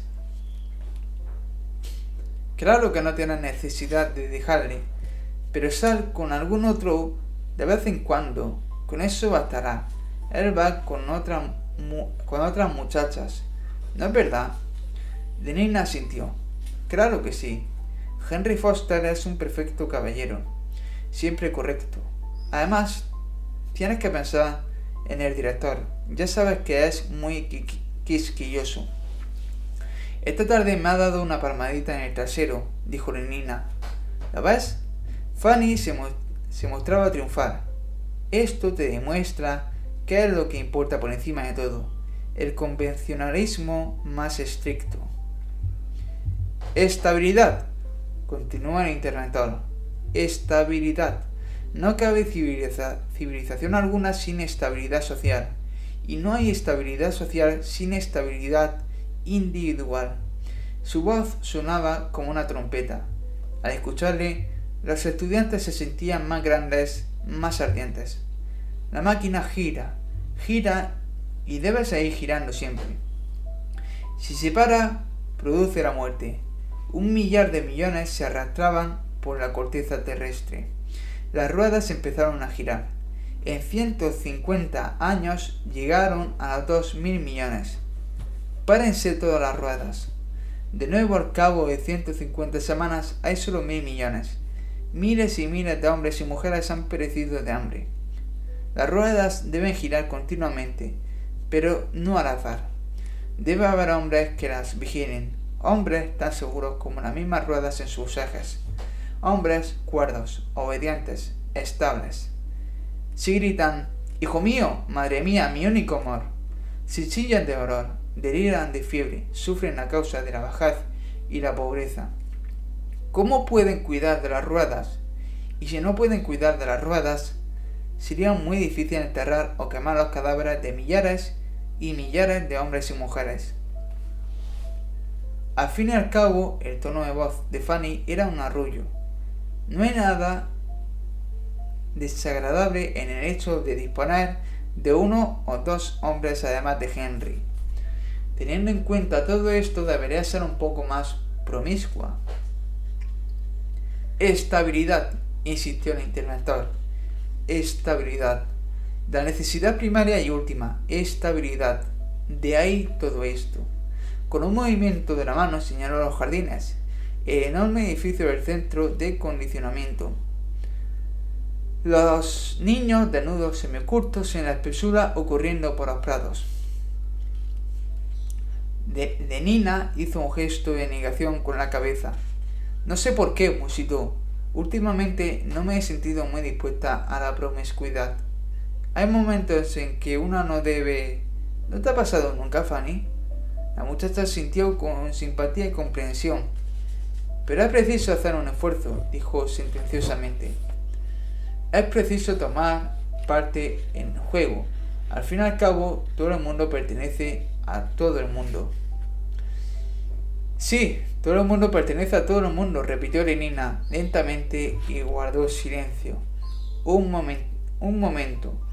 Después cogió la mano de Fanny y se la estrechó ligeramente. Tienes toda razón, Fanny. Como siempre, haré ese esfuerzo. Los impulsos cortados se derraman y el derramamiento es sentimiento, pasión, incluso locura. Todo depende de la fuerza de la corriente y de la altura y la resistencia del dique. La corriente, que no es detenida por ningún obstáculo, fluye suavemente, descendiendo por los canales predestinados hasta producir un bienestar tranquilo. El embrión está hambriento, día tras día la bomba de su ciudadano de la sangre gira a 800 revoluciones por minuto. El niño decantado llora. Inmediatamente aparece una enfermera con un frasco de secreción externa. Los sentimientos proliferan en el intervalo de tiempo entre el deseo y su consumación. Abreviad este intervalo, derribad esos viejos diques innecesarios. Afortunados muchachos, dijo el interventor. No se ahorraron esfuerzos para hacer que sus vidas fuesen emocionalmente fáciles, para preservarles en la medida de lo posible de toda emoción. Ford está en su viejo carromato, murmuró el DIC. Todo marcha bien en el mundo. ¿Lenina Crowley? dijo Henry Foster, repitiendo la pregunta del predestinador ayudante mientras cerraba la, cerraba la cremallera de sus pantalones. Es una muchacha estupenda, maravillosamente neumática. Me sorprende que no la hayas poseído. La verdad es que no comprendo cómo pudo ser, dijo el predestinador ayudante, pero lo haré en la primera ocasión. Desde su lugar, en el extremo opuesto de la nave del vestuario, Bernard Max oyó lo que decían y palideció. Si quieres que te diga la verdad, dijo Nina. Lo cierto es que empiezo a aburrirme un poco de no tener más que a Henry. Se puso la media de la pierna izquierda. ¿Conoces a Bernard Max? Preguntó en un tono cuya excesiva indiferencia era evidentemente forzada. Fanny pareció sobresaltarse. No me digas que... ¿Por qué no? Bernard es un alfa más. Además, me pidió que fuera a una de las reservas para salvajes con él. Siempre he deseado verlas. Pero, ¿y su mala fama? ¿Qué me importa su reputación? Dicen que no le gusta el golf de obstáculos. Dicen, dicen, se burló Lenina. Además, se pasa casi todo el tiempo solo. En la voz de Fanny se advertía una nota de horror. Bueno, en todo caso no estaré tan solo cuando esté conmigo. No sé por qué todo el mundo lo trata tan mal. Yo lo encuentro muy agradable. Sonrió para sí. Cuán absurdamente tímido se había mostrado Bernard, asustado casi como si ella fuese un interventor mundial y él un mecánico gamma menos. Consideren sus propios gustos, dijo Mustafa Mont. ¿Eh, ¿Ha encontrado jamás alguno de ustedes un obstáculo insalvable? La pregunta fue contestada por un silencio negativo. ¿Alguno se ha visto obligado a esperar mucho tiempo la consecución de un deseo? Bueno, empezó uno de los muchachos y vaciló. Hable, dijo el DIC, no haga esperar a su fordería. Una vez que tuve que esperar casi cuatro semanas antes de que la muchacha que yo deseaba me permitiera ir con ella ¿Y sintió usted una fuerte emoción? ¡Horrible! Exactamente, dijo el interventor. Nuestros antepasados eran tan estúpidos y cortos de miras que cuando aparecieron los primeros reformadores y ofrecieron librarles de estas horribles emociones, no quisieron ni escucharlas. Se refieren a ella como si fuese un trozo de carne. Bernard rechinó los dientes. La he probado, no la he probado. Como un cordero. La rebajan a la categoría de cordero, ni más ni menos. Ella dijo que él lo pensaría y que me contestaría esta semana. Oh, Ford, Ford, Ford. Sentía deseos de acercarse y pegarles en la cara, duro, fuerte, una y otra vez. De veras, te aconsejo que la pruebes, decía Henry Foster. Es tan feo, dijo Fanny. Pues a mí me gusta. ¿Y tan bajo? Fanny hizo una mueca. La poca estatura era típica de las castas bajas. Yo lo encuentro muy simpático, dijo Nenina. Me hace sentir deseos de mimarlo, ¿entiendes? Como si fuera un gato. Fanny estaba sorprendida y disgustada a la vez. Dicen que alguien cometió un error durante el proceso de envasado. Creyó que era un gamma y puso alcohol en su ración de sucedáneo de la sangre. Por eso es tan canijo. ¡Qué tonterías! Lenina estaba indignada. La enseñanza mediante el sueño estuvo prohibida en, Inglaterra. Allí había algo que se llamaba liberalismo. El Parlamento, suponiendo que ustedes sepan lo que era, aprobó una ley que la prohibía.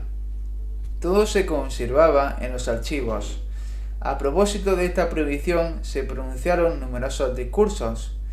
Libertad para ser ineficiente y desgraciado. Libertad para ser una clavija redonda en un agujero cuadrado. Pero mi querido amigo, con mucho gusto, te lo aseguro, con mucho gusto, Henry Foster dio una palmada al hombro del presidente ayudante. Al fin y al cabo, todo el mundo pertenece a todo el mundo. Cien repeticiones, tres noches por semana, durante cuatro años, pensó Bernard Max, que era especialista en hipnopedia. 62.400 repeticiones crean una verdad. ¡Idiotas! o el sistema de castas constantemente propuesto y rechazado, existía entonces la llamada democracia, como si los hombres pudiesen ser iguales de otra forma que no fuera en su composición físico-química. Bueno, lo único que puedo decir es que aceptaré su invitación. Bernard los odiaba, los odiaba, pero eran dos y eran altos y fuertes. La guerra de los nueve años empezó en el año 141 después de Ford. Aunque fuese verdad lo que le pusieron, que le pusieron alcohol en el sucedáneo de la, sangre, cosa que simplemente no puedo creer, concluyó Lenina. El estruendo de 14.000 aviones avanzando en formación abierta, pero en la Kurfürstendamm y en el Huidem a la explosión de la bomba de Anthrax apenas produce más ruido que el de una bolsa de papel al estallar. Porque quiero ver una reserva de salvajes. CHCH NO2 HG CON al cuadrado igual a ¿A qué? Un enorme agujero en el suelo, un montón de ruinas, algunos trozos de carne de muc y de mucus. Un pie con las botas puestas todavía, que vuela por los aires y aterriza.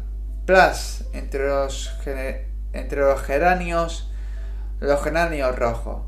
Qué espléndida floración aquel verano. No tienes remedio, Lenina. Te dejo por imposible. La técnica rusa para infectar las aguas era particularmente ingeniosa. De espaldas, Fanny y Lenina siguieron vistiéndose en silencio. La guerra de los nueve años, el gran colapso económico. Había que elegir entre dominio mundial o destrucción, entre estabilidad y... Fanny Crow también es una chica estupenda, dijo el predestinador ayudante. En las guarderías, la lección de eh, conciencia de clase elemental había terminado, y ahora las voces se encargaban de crear futura demanda para la futura producción industrial. Me gusta volar, murmuraban. Me gusta volar, me gusta tener vestidos nuevos, me gusta... El liberalismo desde luego murió de anthrax, pero las cosas no pueden hacerse por la fuerza no tan neumática como Lenina, ni mucho menos. Pero los partidos viejos son feísimos, sigue diciendo el incansable murmullo. Nosotros siempre tiramos los vestidos viejos. Tirarlos es mejor que remendarlos. Tirarlos es mejor que remendarlos. Tirarlos es mejor. Gobernar es legislar, no pegar. Se gobierna con el cerebro y las nalgas, nunca con los puños. Por ejemplo, existir la obligación de consumir, el consumo obligatorio. Bueno, ya está, dijo Renina, pero Fanny seguía en silencio y dándole la espalda. Hagamos las paces, querida. Todos los hombres, las mujeres y los niños eran obligados a consumir un tanto al año, en beneficio de la industria, el único resultado. Tirarlos es mejor que remendarlos. A más remiendos, menos dinero. A más remiendos, menos dinero. A más remiendos. Cualquier día, dijo Fanny levantando la voz, vas a meterte en un lío. La posición consciente a gran escala. Cualquier cosa con tal de no consumir. Retorno a la naturaleza. Me gusta volar. Me gusta volar. ¿Estoy bien? preguntó Lenina. Llevaba una chaqueta de tela de acetato verde botella, con puños y cuello de viscosa verde. 800 partidarios de la vida sencilla fueron liquidados por las ametralladoras en Gordon's Green. Tirar, tirarlos es mejor que remendarlos. Tirarlos es mejor que remendarlos. Luego se produjo la matanza del Museo Británico, 2.000 fanáticos de la cultura gaseados con, sulfuro de dicroletil, un gorrito de hockey verde y blanco sombreaba los ojos de Lenina. Sus zapatos eran de un brillante color verde y muy lustrosos. Al fin, dijo Mustafa Mont, los interventores comprendieron que el uso de la fuerza era inútil. Los métodos más lentos pero infinitamente más seguros de la ectogenesia, el condicionamiento neopavloviano y la hipnopedia. Y alrededor de la cintura de Nina llevaba una cartuchera de sucedáneo de cuero verde, montada en plata, completamente llena, puesto que Nina no era hermafrodita, de productos anticoncepcionales reglamentarios. Al fin se emplearon los descubrimientos de Fitzner y Kawauchi, una propaganda intensiva contra la reproducción vivípara. ¡Perfecta! gritó Fanny entusiasmada. Nunca podía resistirse mucho rato al hechizo de Nenina. ¡Qué cinturón maltusiano tan mono! Coordinada con una campaña contra el pasado, con el cierre de los museos, la voladura de los monumentos históricos, afortunadamente la mayoría de ellos ya habían sido destruidos durante la Guerra de los Nueve Años, con la supresión de todos los libros publicados antes del año 150 después de Ford, no cejaré hasta conseguir uno igual, dijo Fanny. Había una cosa que llamaban pirámides, por ejemplo mi vieja mandurera de Charor y un tipo llamado Shakespeare. Claro que ustedes no han oído hablar jamás de estas cosas. Es una auténtica desgracia, mi andorera. Estas son las ventajas de una educación realmente científica. A más remiendos, menos dinero. A más remiendos, menos. La introducción del primer modelo T en nuestro Ford Hace ya cerca de tres meses que lo llevo. Fue elegida como fecha de iniciación de la nueva era. Tirarlos es mejor que remendarlos. Tirarlos es mejor. Como ya dije antes, había algo llamado cristianismo. Tirarlos es mejor que remendarlos. La moral y la filosofía del subconsumo. Me gustan los vestidos nuevos. Me gustan los vestidos nuevos. Me gustan tan esenciales cuando había subproducción, pero en una época de máquinas y de fijación del nitrógeno era un auténtico crimen contra la sociedad. Me lo regaló Henry Foster. Se cortó el remate de todas las cruces y quedaron convertidas, convertidos en T. Había también una cosa llamada Dios. Es una auténtica imitación de Tafilete. Ahora tenemos el Estado Mundial, y las siestas del día de Ford, y los cantos de la comunidad, y los servicios de solidaridad. Ford, ¿cómo los odio? pensaba Bernard Max. Había una cosa llamada cielo. Sin embargo, solían beber enormes cantidades de alcohol. Como carne, exactamente lo mismo que si fuera carne. Había una cosa, una cosa llamada alma y otra llamada inmortalidad. Pregúntale a Henry dónde lo consiguió. Pero solían consumir morfina y cocaína. Y lo peor del caso es que ella es la primera en considerarse como siempre carne. En el año 178 después de Ford se subvencionó a 2.000 farmacólogos y bioquímicos. Parece malhumorado, dijo el predestinador ayudante, señalando a Bernard Max. Seis años después se producía ya comercialmente la droga perfecta. Vamos a tirarle de la lengua. Eufórica, narcótica, agradablemente alucinante. Parece triste, Marx. La palmada en la espalda lo sobresaltó. Levantó los ojos. Era acá el bruto de Henry Foster. Necesitas un gramo de suma todas las ventajas del cristianismo y del alcohol y ninguno de sus inconvenientes. Ford, me gustaría matarle, pero no hizo más que decir no, gracias, al tiempo que rechazaba el tubo de tabletas que le ofrecía. Uno puede tomarse unas vacaciones siempre que se, se le antoje y volver sin siquiera un dolor de cabeza o una mitología. Tómalo, insistió Henry Foster. Venga, la estabilidad quedó prácticamente asegurada.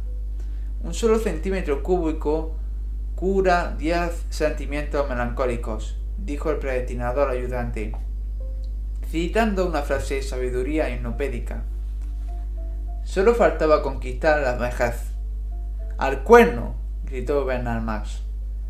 ¡Qué picajoso! Hormonas gonadales, transfusión de sangre joven, sales de magnesio. Y recuerda que un gramo es mejor que un terno. Y los dos salieron riendo. Todos los estigmas fisiológicos de la vejez han sido abolidos. Y con ellos, naturalmente, no se te olvide preguntarle lo del cinturón martusiano, dijo Fanny.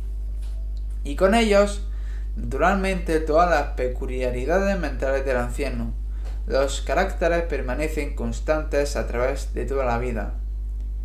Dos vueltas de golf, obstáculos que terminar antes de que oscurezca. Tengo que darme prisa. Trabajos, juegos. A los 60 años nuestras fuerzas son exactamente las mismas que a los 17. En antigüedad los viejos solían renunciar, retirarse, entregarse a la religión, pasarse el tiempo leyendo, pensando pensando. Idiotas, cerdo, se decía Bernard Max, mientras avanzaba por el pasillo en dirección al ascensor. En la actualidad el progreso es tal que los ancianos trabajan, cooperan, no tienen tiempo que no puedan llenar con el placer, ni un solo momento para sentarse y pensar. Y si por desgracia se abriera alguna rendija de tiempo en la sólida sustancia de sus distracciones, siempre queda el soma, el delicioso soma, medio gramo para una tarde a sueto, un gramo para un fin de semana, dos gramos para un viaje al bello oriente, tres para una oscura eternidad en la luna. Y vuelven cuando se sienten ya al otro lado de la grieta, a salvo en la tierra firme del trabajo y la distracción cotidianos, pasando de sensorama, de sensorama a sensorama, de muchacha a muchacha neumática, de campo de golf electromagnético a... ¡Fuera, chiquilla! gritó el DIC enojado. ¡Fuera, Peque! ¿No ves que el interventor está ocupado? Id a hacer vuestros juegos eróticos a otra parte. Pobre chiquillo, dijo el interventor. Lenta, majestuosamente, con un débil zumbido de maquinaria, los trenes seguían avanzando, a razón de 333 milímetros por hora. En la rojiza oscuridad centelleaban innumerables rubíes. Capítulo 4 El ascensor estaba lleno de hombres procedentes de los vestuarios alfa y la entrada de Lenina provocó muchas sonrisas cómplices. Lenina era una chica muy popular, porque en una u otra ocasión había pasado alguna noche con casi todos ellos. Bueno, muchacho, pensaba Lenina Crownit al tiempo que correspondía a sus saludos. Encantadores sin embargo, hubiese preferido que George Ether no tuviera las orejas tan grandes. Quizá le administraron una gota de más de paratiroides en el metro 328. Y mirando a Benito Hoover, recordó que le había parecido demasiado peludo cuando se quitó la ropa. Al volverse con los ojos un tanto entristecidos por el recuerdo de la rizada negrura de Benito, Vio en rincón el cuerpecillo canijo y el rostro melancólico de Bernard Max. ¡Bernard! exclamó, acercándose a él. Te buscaba. Su voz sonó muy clara por encima del zumbido del ascensor. Los demás se volvieron con curiosidad. Quería hablarte de nuestro plan de Nuevo México. Por el rabillo del ojo vio que Benito Hoover se quedaba boquiabierto. Seguro que está esperando que pida para salir otra vez, se dijo Nina. Luego, en voz alta y con más vara todavía, prosiguió. Me encantaría ir contigo toda una semana en julio. En todo caso, estaba demostrando públicamente su infidelidad para con Henry. Fanny debería aprobárselo aunque se tratara de Bernard. Es decir, si todavía sigues deseándome acabó Lenina dirigiéndole la más deliciosa de sus sonrisas. Bernard se sonrojó. ¿Por qué? se preguntó Lenina, asombrada pero al mismo tiempo conmovida por aquel gesto que reconocía su atractivo. ¿No será mejor que habláramos en otro momento? Tartamudeó Bernard, mostrándose terriblemente turbado. Como si le hubiese dicho alguna inconveniencia, pensó Nina. No se mostraría más confundido si le hubiese dirigido una broma sucia, si le hubiese preguntado quién era su madre o algo por el estilo. Me refiero a que, con toda esta gente por aquí, la sonrisa de Lenina fue franca y totalmente ingenua. ¡Qué divertido eres! dijo, y de veras lo encontraba divertido. Espero que por lo menos me avises con una semana de antelación. Prosiguió en otro tono. Supongo que tomaremos el cohete azul del Pacífico. ¿Despega de la torre de Charente o de Hampstead? Antes de que Berna pudiera contestar, el ascensor se detuvo. Azotea, gritó una voz estridente. El ascensorista era una criatura simiesca, que lucía la túnica negra de un semienano epsilon menos. Azotea, dijo mientras abría las puertas de par en par. La cálida luz de la tarde le sobresaltó y le obligó a parpadear. ¡Oh, azotea! repitió como en éxtasis. Era como si súbita y alegremente hubiese despertado de un sombrío y anonadante sopor. Azotea con una especie de perruna y expectante adoración, levantó la cara para sonreír a sus pasajeros. Entonces sonó un timbre y desde el techo del ascensor un altavoz empezó, en tono suave pero imperioso, a dictar órdenes. Baja, dijo. Baja. Planta decimoctava. Baja, baja. Planta decimoctava. Baja, va. El ascensorista cerró de golpe las puertas, pulsó un botón e inmediatamente se sumergió de nuevo en la luz crepuscular del ascensor, la luz crepuscular de su habitual estupor. En la azotea reinaban la luz y el calor. La tarde veraniega vibraba al paso de los helicópteros que cruzaban los aires, y el ronroneo más grave de los cohetes aéreos que pasaban veloces, invisibles, a través del cielo brillante era como una caricia en el aire suave. Bernard Max hizo una aspiración profunda. Levantó los ojos al cielo, miró luego al horizonte azul y finalmente al rostro de Erenina. ¡Qué hermoso! Su voz temblaba ligeramente. Un tiempo perfecto para el golf de obstáculos, contestó Lenina. Y ahora tengo que irme corriendo, Bernard. Henry se enfada si hago esperar. Avísame con tiempo. Agitando la mano, Lenina cruzó corriendo la espaciosa azotea en dirección a las cobertizos. Bernard se quedó mirando el guiño fugitivo de las medias blancas, las atezadas rodillas que se doblaban en la carrera con vivacidad una y otra vez, y la suave ondulación de los ajustados pantalones de pana bajo la chaqueta verde botella. En su rostro apareció una expresión dolorida. Estupenda chica, dijo una voz fuerte y alegre detrás de él. Bernard se sobresaltó y se dio la vuelta. El rostro regordete y rojo de Benito Huber le miraba sonriendo, desde arriba con manifiesta cordialidad. Todo el mundo sabía que Benito tenía muy buen carácter. La gente decía que hubiese podido pasar toda la vida sin probar el soma. La malicia y los malos humores que obligaban a los demás a tomarse vacaciones nunca se habían apoderado de él. Para Benito la realidad era siempre alegre y sonriente. Y neumática, además. ¿Y cómo? Luego prosiguió en otro tono, pero parece melancólico. Lo que necesitas es un gramo de soma. Hurgando en el bolsillo derecho de sus pantalones, sacó un frasquito. Un solo centímetro cúbico cura diez pensa. Pero, ¡eh! Bernard súbitamente había dado media vuelta y se había marchado corriendo. Benito se quedó mirándolo. ¿Qué demonios le pasa a este tipo?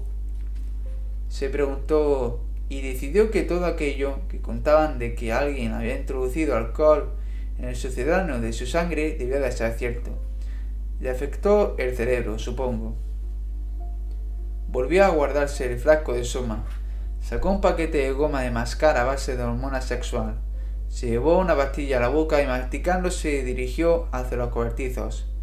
Henry Foster ya había sacado su aparato de cobertizo y, cuando Lenina llegó, estaba sentado en la cabina del piloto, esperando.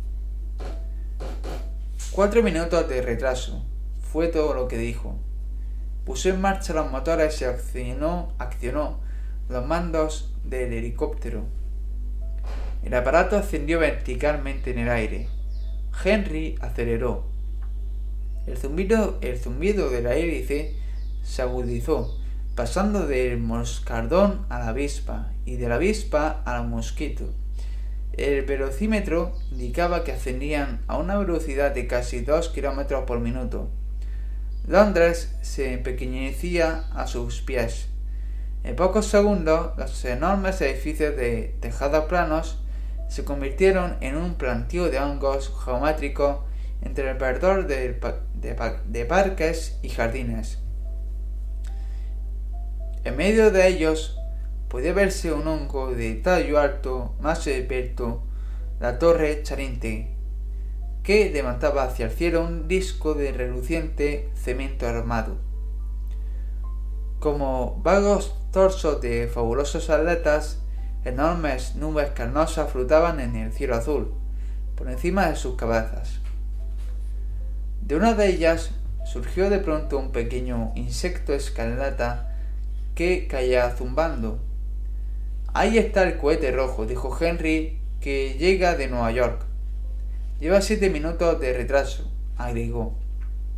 Es escandaloso la falta de puntualidad de estos servicios atlánticos. Retiró el pie del acelerador. El zumbido de las palas situadas encima de sus cabezas descendió una octava y media, volviendo a pasar de la abeja al moscardón y sucesivamente al abejorro, al escarabajo volador y al ciervo volante. El movimiento ascensional del aparato se redujo. Un momento después se hallaban inmóviles, suspendidos en el aire. Henry movió una palanca y se oyó un chasquido. Lentamente al principio, después cada vez más deprisa hasta que se formó una niebla circular ante sus ojos. La hélice, situada delante de ellos, empezó a girar. El viento producido por la velocidad silbaba cada vez más agudamente en los estalles. Henry no apartaba los ojos del contador de revoluciones. Cuando la aguja alcanzó la señal de los 1200, detuvo la hélice del helicóptero. El aparato tenía suficiente impulso para poder volar sostenido solamente por sus alas. Lenina miró hacia abajo a través de la ventanilla situada en el suelo, entre sus pies. Volaban por encima de la zona de 6 kilómetros de parque que separaba el centro de Londres de su primer anillo de suburbios satélites. El verdor parecía un gigante de vida, de una pequeña, de una vida que la visión de lo alto hacía parecer empequeñecida. Bosques de torres de plata centrífuga brillaban entre los árboles. ¡Qué horrible es el color khaki! observó Lenina, expresando en voz alta los prejuicios hipnopédicos de su propia casta. Los edificios de los estudios de sensorama de, eh, de cubrían siete hectáreas y media. Cerca de ellos, un ejército negro y caqui de obreros se afanaba revitrificando la superficie de la gran carretera del oeste. Cuando sobrevolaron por encima de ellos, estaban vaciando un gigantesco crisol portátil. La piedra fundida se esparcía en una corriente de incandescencias cegadoras por la superficie de la carretera. Las apasionadoras de amianto iban y venían. Tras un camión de riego debidamente aislado, el vapor se levantaba en nubes blancas.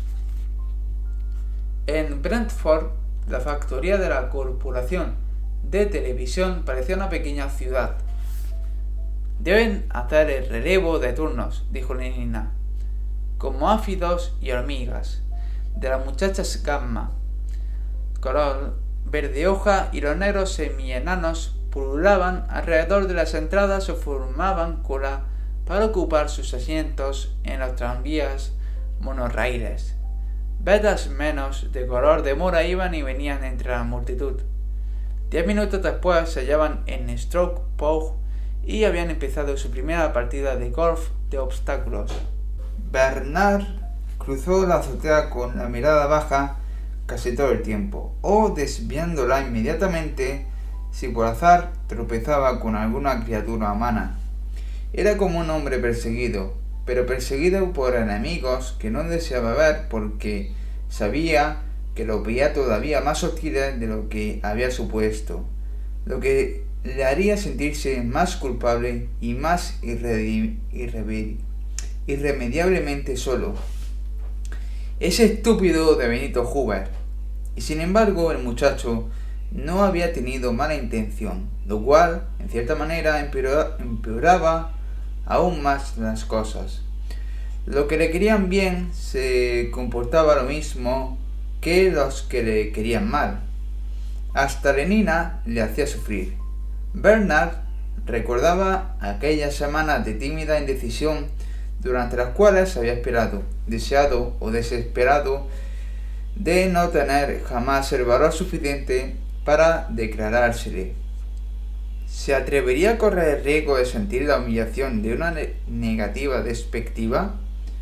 Pero si Lenina le decía que sí, ¡Qué éxtasis!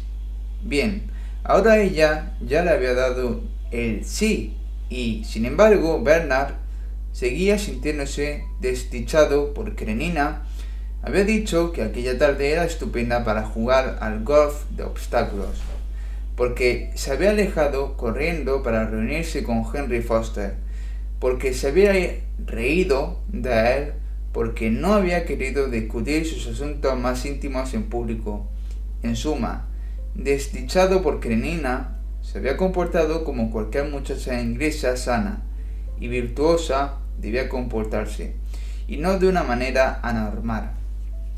Bernard abrió la puerta de su cobertizo y llamó a una pareja de ociosos ayudantes Delta menos para que sacaran su aparato a la azotea. El personal de los cobertizos pertenecía a un mismo grupo Bokanovsky, y los hombres eran mellizos, igualmente bajos, morenos y feos. Bernard les dio las órdenes pertinentes en el tono áspero, arrogante y hasta ofensivo de quien no se siente demasiado seguro de su superioridad. Para Bernard, tener tratos con miembros de castas inferiores resultaba siempre una experiencia sumamente desagradable. Por la causa que fuera, y las murmuraciones acerca de la mezcla de alcohol en su dosis de sucedáneo de sangre probablemente eran ciertas, ya que, a fin de cuentas, un accidente siempre es posible. El, aspecto físico de Bernard era apenas un poco mejor que el de promedio de Gammas. Era 8 centímetros más bajo que el patrón alfa y proporcionalmente menos corpulento. El contacto con los miembros de las cartas inferiores le recordaba siempre dolorosamente su insuficiencia física. Yo soy yo y desearía no serlo. Su propia persona le inspiraba un sentimiento doloroso. Cada vez que se descubría a sí mismo mirando de frente y no de arriba abajo la cara de un delta, se sentía humillado. Le trataría de ser con el respeto debido a su casta, la incógnita siempre la atormentaba, no sin razón porque los gamma, los deltas y los epsilones habían sido condicionados de modo que asociaran la masa corporal con la superioridad social. De hecho, un débil prejuicio hipnopédico en favor de la persona de aspecto voluminoso era universal. De ahí la risa de las mujeres a la que hacía proposiciones y la broma de los hombres. Las burlas le hacían sentirse como un forastero y se comportaba como tal, lo que aumentaba el desprecio y la hostilidad que suscitaban sus defectos físicos. Por este motivo su sensación de soledad y extranjería era cada vez más intensa. Un temor crónico a ser despreciado le inducía a eludir la compañía de sus iguales y a mostrarse excesivamente consciente de su dignidad en cuanto se refería a sus inferiores. Cuán amargamente envidiaba a hombres como Henry Foster y Benito Huber. Precisamente, o así por lo menos se lo pareció a él. Los mellizos sacaron su avión a la azotea. ¡Deprisa! dijo Bernard, irritado. Uno de los hombres lo miró. Había sido una especie de bestial irrisión lo que Bernard había captado en aquellos ojos grises sin expresión. ¡Deprisa! gritó más fuerte, y en su voz se percibió una desagradable ronquera. Subió al avión y un minuto después volaba en dirección sur, hacia el río. Las diversas oficinas de propaganda y la Escuela de Ingeniería Emocional se hallaban en un mismo edificio de 60 plantas en Fleet Street. Los sótanos y los pisos bajos eran ocupados por las redacciones de los tres grandes diarios londinenses, el Radio Horario, el periódico de las clases altas, la Gaceta Gamma, Verde Pálido y el Espejo Delta, impreso en papel kaki y exclusivamente con palabras de una sola sílaba. Después se hallaban las oficinas de propaganda por televisión, por sensorama y por voz y música sintéticas, respectivamente. 22 pisos de oficinas. Encima de estos se encontraban los laboratorios de investigación y las salas almohadilladas en las cuales los escritores de pistas sonoras y los compositores sintéticos realizaban su dedicada labor. Los 18 pisos superiores estaban ocupados por la Escuela de Ingeniería Emocional. Bernard aterrizó en la azotea de la casa de la propaganda y se apeó de su aparato. Llama a Mr. Herscourt Watson, ordenó al portero Gamma Max, y dile que Mr. Bernard Max le espera en la azotea. Se sentó y encendió un cigarrillo. James Hot Watson estaba escribiendo cuando le llegó el mensaje. Dile que voy inmediatamente, contestó, y colgó el receptor. Después, volviéndose hacia su secretaria, prosiguió en el mismo tono oficial e impersonal. usted se ocupará de retirar mis cosas. Ignorando la luminosa sonrisa de la muchacha, se levantó y se dirigió hacia la puerta. Era un hombre corpulento, de fuerte tórax y espaldas anchas, aunque rápido en sus movimientos, ágil y flexible. Su fuerte cuello sostenía una cabeza muy bien formada. Tenía los cabellos negros y rizados, y los rasgos faciales muy marcados. Su apostura era agresiva, imponente. Tenía un gran atractivo y como su secretaria nunca se cansaba de repetir, podía ser considerado, considerado el prototipo de Alfa Más. Profesor en la Escuela de Ingeniería Emocional, Departamento de Escritura, en los intervalos de sus actividades académicas ejercía como ingeniero de emociones. Escribía regularmente para el radio horario. Componía guiones para el sensorama y tenía un certero instinto para las consignas y las aleluyas hipnopédicas. Competente era el veredicto de sus superiores y, haciendo un gesto de asentimiento con la cabeza y bajando significativamente la voz, añadían quizá demasiado competente. Sí, demasiado, tenía razón. Un exceso de capacidad mental había producido en James Watson efectos muy similares a los que en, Bernard Marx eran el resultado de un defecto físico.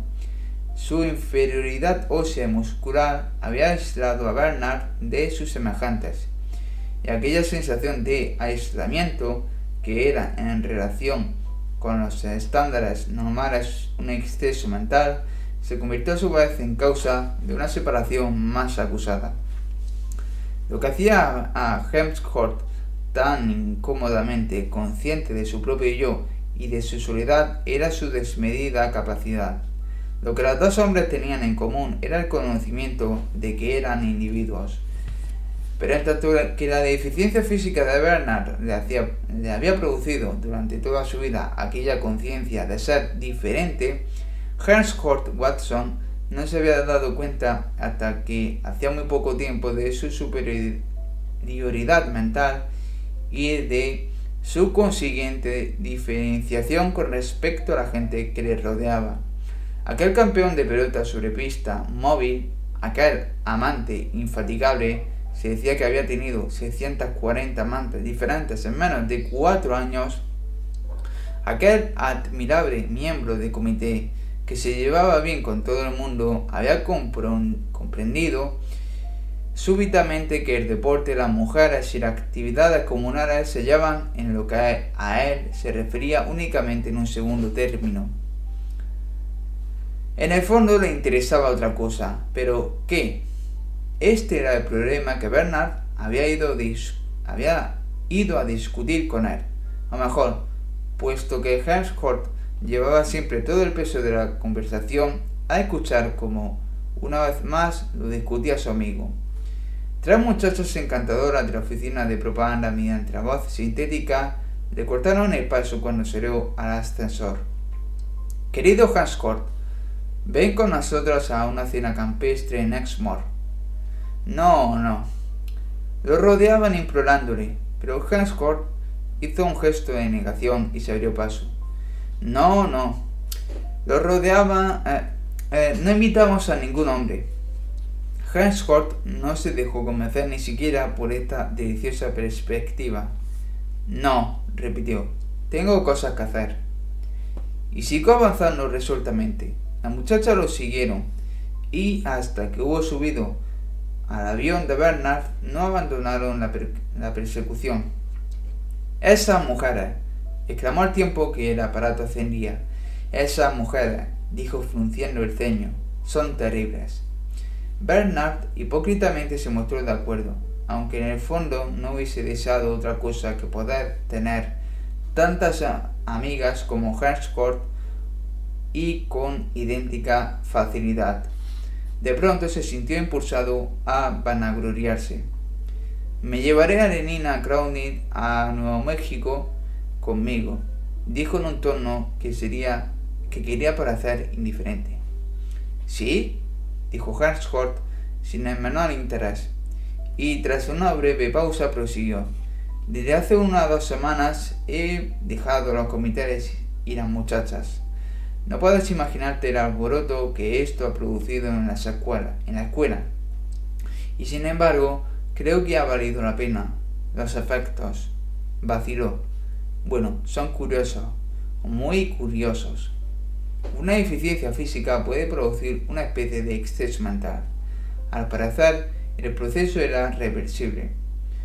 Un exceso mental podía producir, en bien de sus propios fines, la voluntaria ceguera y sordera de la soledad deliberada de la impotencia artificial del ascetismo. El resto del breve vuelo transcurrió en silencio. Cuando llegaron y se acomodaron en los divanes neumáticos de la habitación de Bernard, Hersholt reanudó su disquisición. Hablando muy lentamente, preguntó, ¿No has tenido nunca la sensación de que dentro de ti ¿Hay algo que solo espera que le des una oportunidad para salir al exterior? Una especie de energía adicional que no empleas como el agua que se desploma por una cascada en lugar de caer a través de las turbinas? Y miró a Bernard interrogativamente. ¿Te refieres a todas las emociones que uno podría sentir si las cosas fuesen de otro modo? Hans Hort hizo un gesto de negación. No es eso, eh, no es esto exactamente. Me refiero a un sentimiento extraño que experimento de vez en cuando. El sentimiento de que tengo algo importante que decir y de que estoy capacitado para decirlo. Solo que no sé qué es y no puedo emplear mi capacidad. Si hubiese alguna otra manera de escribir o alguna otra cosa sobre la cual escribir, guardó silencio unos instantes y prosiguió. Soy muy experto en la creación de frases encuentro esa clase de palabras que hacen saltar a uno como si hubiese sentado, se hubiese sentado en un, alfiler que parecen nuevas y excitantes aun cuando se refieran algo que es inopédicamente obvio. Pero esto no me basta. No basta que las frases sean buenas. También debe ser bueno lo que se hace con ellas. Pero lo que tú escribes es útil, Henscourt. Para lo que está destinado, sí, se encogió de hombros. Pero su destino es tan poco trascendente. No son cosas importantes, y yo tengo la sensación de que podría hacer algo mucho más importante, sí, y más intenso, más violento. Pero, ¿qué? ¿Qué se puede decir que sea más importante? ¿Y cómo se puede ser violento tratando de las cosas que esperan que uno escriba? Las palabras pueden ser como los rayos X si se emplean adecuadamente. Pasan a través de todo, las lees y te traspasan. Esta es una de las cosas que intento enseñar a mis alumnos, a escribir de manera penetrante. Pero, ¿de qué sirve que te penetre un artículo sobre un canto de comunidad o la última mejora en los orgasmos de perfumes. Además, es posible hacer que las palabras sean penetrantes como los rayos X, más potentes cuando se escribe acerca de cosas como estas. ¿Cabe decir algo acerca de nada? A fin de cuentas, este es el problema. ¡Silencio! dijo Bernard. Creo que hay alguien en la puerta, susurró. Hans Hort se puso en pie cruzó la estancia de, de puntillas y con un movimiento rápido y brusco abrió la puerta de par en par. Naturalmente no había nadie. Lo siento, dijo Bernard, avergonzado. Supongo que estoy un poco nervioso. Cuando la gente empieza a sospechar de uno, acaba por sospechar también de todos. Se llevó una mano a la frente, suspiró y su voz se hizo quejumbrosa. Se justificaba. Si supieras todo lo que he tenido que aguantar últimamente, dijo casi llorando, y la marea ascendente de su autocompasión era como si hubiese derrumbado la presa de un embalse. Si lo supieras. Henshort le escuchaba con cierta sensación de incomodidad. Pobrecillo Bernard, se dijo, pero al mismo tiempo se sentía avergonzado por su amigo. Bernard debía dar muestras de tener un poco más de orgullo. Capítulo 5 Hacia las 8 de la noche la luz empezó a disminuir. Los altavoces de la torre del edificio del club de Stoke Poke anunciaron con voz atenorada el cierre de los campos de golf. Lenina y Henry abandonaron su partida y se dirigieron hacia el club. Las instalaciones del Trust de segregaciones internas y externas llegaban los mugidos de los millares de animales que proporcionaban con sus hormonas y su leche la materia prima necesaria para la gran factoría de Faraham Royal. Un incesante zumbido de helicópteros llenaba el aire teñido de luz crepuscular.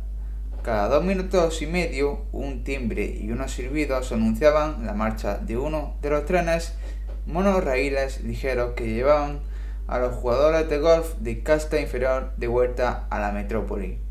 Lenin y Henry subieron a su aparato y despegaron. A 250 metros de altura, Henry redujo las revoluciones de la hélice y permanecieron suspendidos durante uno o dos minutos sobre el paisaje que iba disipándose. El bosque de Burjan Beach se extendía como una gran laguna de oscuridad hacia la brillante ribera del firmamento occidental. Escarlata los restos de la puesta de sol palidecían, pasando por el color anaranjado, amarillo más arriba y finalmente verde pálido, acuoso. Hacia el norte, más allá y por encima de los árboles, la fábrica de eh, secreciones internas y externas resplandecía con un orgulloso brillo eléctrico que producía de todas las ventanas de sus 20 plantas. Saliendo de la bóveda de cristal, un tren iluminado se lanzó al exterior. Siguieron su rumbo hacia el sudeste a través de la oscura llanura y sus miradas fueron atraídas por los majestuosos edificios del crematorio de Slog. Con vistas a la seguridad de los aviones que circulaban de noche, sus cuatro altas chimeneas aparecían totalmente iluminadas y coronadas con señales de peligro pintadas en color rojo. Formaban un excelente mojón. ¿Por qué las chimeneas tienen esa especie de balcones alrededor? preguntó Lenina. Recuperación del fósforo, explicó Henry telegráficamente. En su camino ascendente por la chimenea, los gases pasan por cuatro tratamientos distintos. El P2 o 5. Antes se perdía cada vez que había una cremación.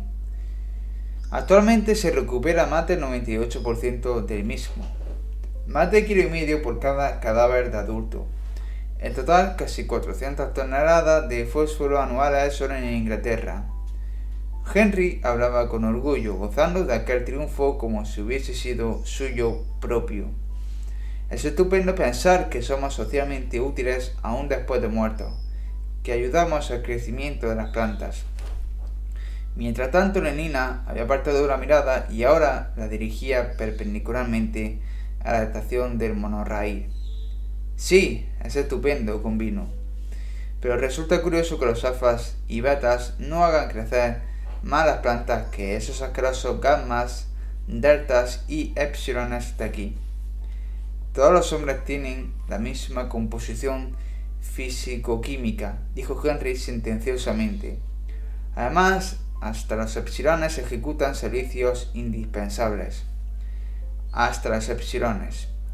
Denina recordó súbitamente una ocasión en que, siendo todavía una niña, en la escuela se había despertado en plena noche y se había dado cuenta por primera vez del susurro que acusaba todo su sueño. Volvió a ver el rayo de luz de luna, la hilera de caminatas blancas. Oyó de nuevo la voz suave, suave que decía. Las palabras seguían presentes, inolvidables después de tantas repeticiones nocturnas. Todo el mundo trabaja para todo el mundo. No podemos prescindir de nadie. Hasta los son útiles. No podríamos pasar sin los epsilones. Todo el mundo trabaja para todo el mundo. No podemos prescindir de nadie. Lenina recordaba su primera impresión de temor y de sorpresa, sus reflexiones durante media hora de desvelo, y después, bajo la influencia de aquellas repeticiones interminables, la gradual sedación de la mente, la suave aproximación del sueño. Supongo que a los epsilones no les importa ser así, dijo en voz alta. Claro que no, es imposible. Ellos no saben en qué consiste ser otra cosa. A nosotros sí nos importaría, naturalmente, pero nosotros fuimos condicionados de otra manera. Además, partimos de una herencia diferente. Me alegro de no ser una epsilon, dijo Lenina con un tono de gran convicción. Y si fueses una epsilon, dijo Henry, tu condicionamiento te induciría a alegrarte igualmente de no ser una beta o un alfa. Puso en marcha la hélice delantera y dirigió el aparato hacia Londres. Detrás de ellos, a poniente, los tonos escarlata y anaranjado casi se habían disipado. Una oscura faja de nubes había ascendido por el cielo. Cuando sobrevolaban el crematorio, el aparato saltó hacia arriba, impulsado por la columna de aire caliente que surgía de las chimeneas para volver a bajar bruscamente cuando penetró en la inmediata corriente de aire frío. Maravillosa montaña rusa, exclamó Lenina riendo complacida. Pero el, tono de Henry por un momento fue casi melancólico. ¿Sabes qué, en qué consiste esta montaña rusa? dijo. Es un ser humano que desaparece definitivamente. Esto es, era ese chorro de aire caliente Sería curioso saber quién había sido, si hombre o mujer, alfa o epsilon. Suspiró y después, con voz decididamente alegre, concluyó. En todo caso, de una cosa podamos estar seguros. Fuese quien fuese, fue feliz en vida. Todo el mundo es feliz actualmente. Sí, ahora todo el mundo es feliz, repitió Lenina como un eco. Había oído repetir esas mismas palabras 150 veces cada noche durante 12 años. Después de aterrizar en la azotea de la casa de apartamentos de Henry, de 40 plantas en Westminster, pasaron directamente al comedor. En él, en alegre y ruidosa compañía, dieron cuenta de una cena excelente. Con el café sirvieron la suma. Lenina tomó dos tabletas de medio gramo y Henry tres. A las 9.20 cruzaron la calle en dirección al recién inaugurado cabaret de la abadía de Westminster. Era una noche casi sin nubes, sin luna y estrella. Pero afortunadamente Lenina y Henry no se dieron cuenta de este hecho más bien eh, deprimente. Los anuncios luminosos impedían la visión de las tinieblas exteriores. Calvin Stowe y sus 16 saxofonistas. En la fachada de la nueva abadía, las letras gigantescas destillaban acogedoramente. El mejor órgano de colores y perfumes. Toda la música sintética más reciente. Entraron. El aire parecía cálido y casi irrespirable a fuerza del olor de ámbar gris y madera de sándalo. En el techo abovedado del vestíbulo el órgano de color había pintado momentáneamente una puerta de sol tropical. Los 16 saxofonistas interpretaban una vieja canción de éxito. No hay en el mundo un frasco como mi querido frasquito. 400 parejas bailaban un five step sobre el suelo brillante, pulido. Lenina y Henry se fumaron, se sumaron pronto a aquel grupo. Los saxofones maullaban como gatos melódicos bajo la luna. Gemían en tonos agudos, atenorados, como en plena agonía. Con gran riqueza de sones armónicos, su trémolo coro ascendía hacia un clímax, cada vez más alto, más fuerte, hasta que al final, con un gesto de la mano, el director daba rienda suelta a la última nota estruendosa de música etérea y borraba de la existencia a los 16 músicos meramente humanos. Un trueno en la bemol mayor. Luego seguía una reducción gradual del sonido y de la luz. Un diminuendo que se deslizaba poco a poco en cuartos de tono, bajando hasta llegar a, un acorde dominante susurrado débilmente, que persistía mientras los ritmos de 5 por 4 seguían sosteniendo el pulso por debajo cargando los segundos ensombrecidos por una inmensa expectación. Y al fin la expectación llegó a su término. Se produjo un amanecer explosivo y simultáneamente los 16 rompieron a cantar. Frasco mío, siempre te he deseado. Frasco mío, ¿por qué fui decantado? El cielo es azul dentro de ti y reina siempre el buen tiempo, porque no hay en el mundo ningún frasco que a mi querido frasco pueda compararse. Pero mientras seguía el ritmo, junto con las otras 400 parejas, alrededor de la pista de la abadía Westminster, Nina y Henry bailaban ya en otro mundo, el mundo cálido, abigarrado, infinitamente agradable de las vacaciones del Soma.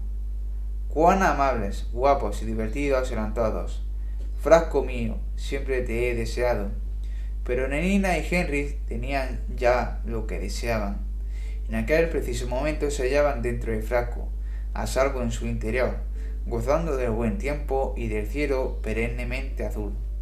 Y cuando exhaustados, exhaustos, los dieciséis dejaron los saxofones y el aparato de música sintética empezó a reproducir las lentas creaciones en blues maltusianos lentos, Lenin y Henry hubieran podido ser dos embriones mellizos que girasen juntos entre las olas de un océano embotellado de sucedáneo de la sangre. Buenas noches, queridos amigos. Buenas noches, queridos amigos. Los altavoces viraban sus órdenes bajo una cortesía campechana musical. Buenas noches, queridos amigos. Obedientemente con todos los demás, Nina y Henry salieron del edificio. Las deprimentes estrellas habían avanzado un buen trecho en su ruta celeste, pero aunque el muro aislante de los anuncios luminosos se había desintegrado ya en gran parte, las dos jóvenes conservaron su feliz ignorancia de la noche. Ingerida, media hora antes del cierre, aquella segunda dosis de soma había levantado un muro impenetrable entre el mundo real y sus mentes. Metidos en un frasco ideal, cruzaron la calle. Igualmente enfrascados subieron en el ascensor al cuarto de Henry, en la planta número 28, y a pesar de seguir enfrascada y de aquel segundo gramo de soma, de Nina no se olvidó de las precauciones anticonceptivas reglamentarias. Años de hipnopedia intensiva y, de los 12 años a los 16, ejercicios martusianos de tres veces por semana. Habían llegado a hacer tales precauciones tan automáticas e inevitables como el, como el parpadeo. Esto me recuerda, dijo al salir del cuarto de baño, que Fanny Crown quiere saber dónde encontraste esa cartuchera de ciudadano de cuero verde que me regalaste.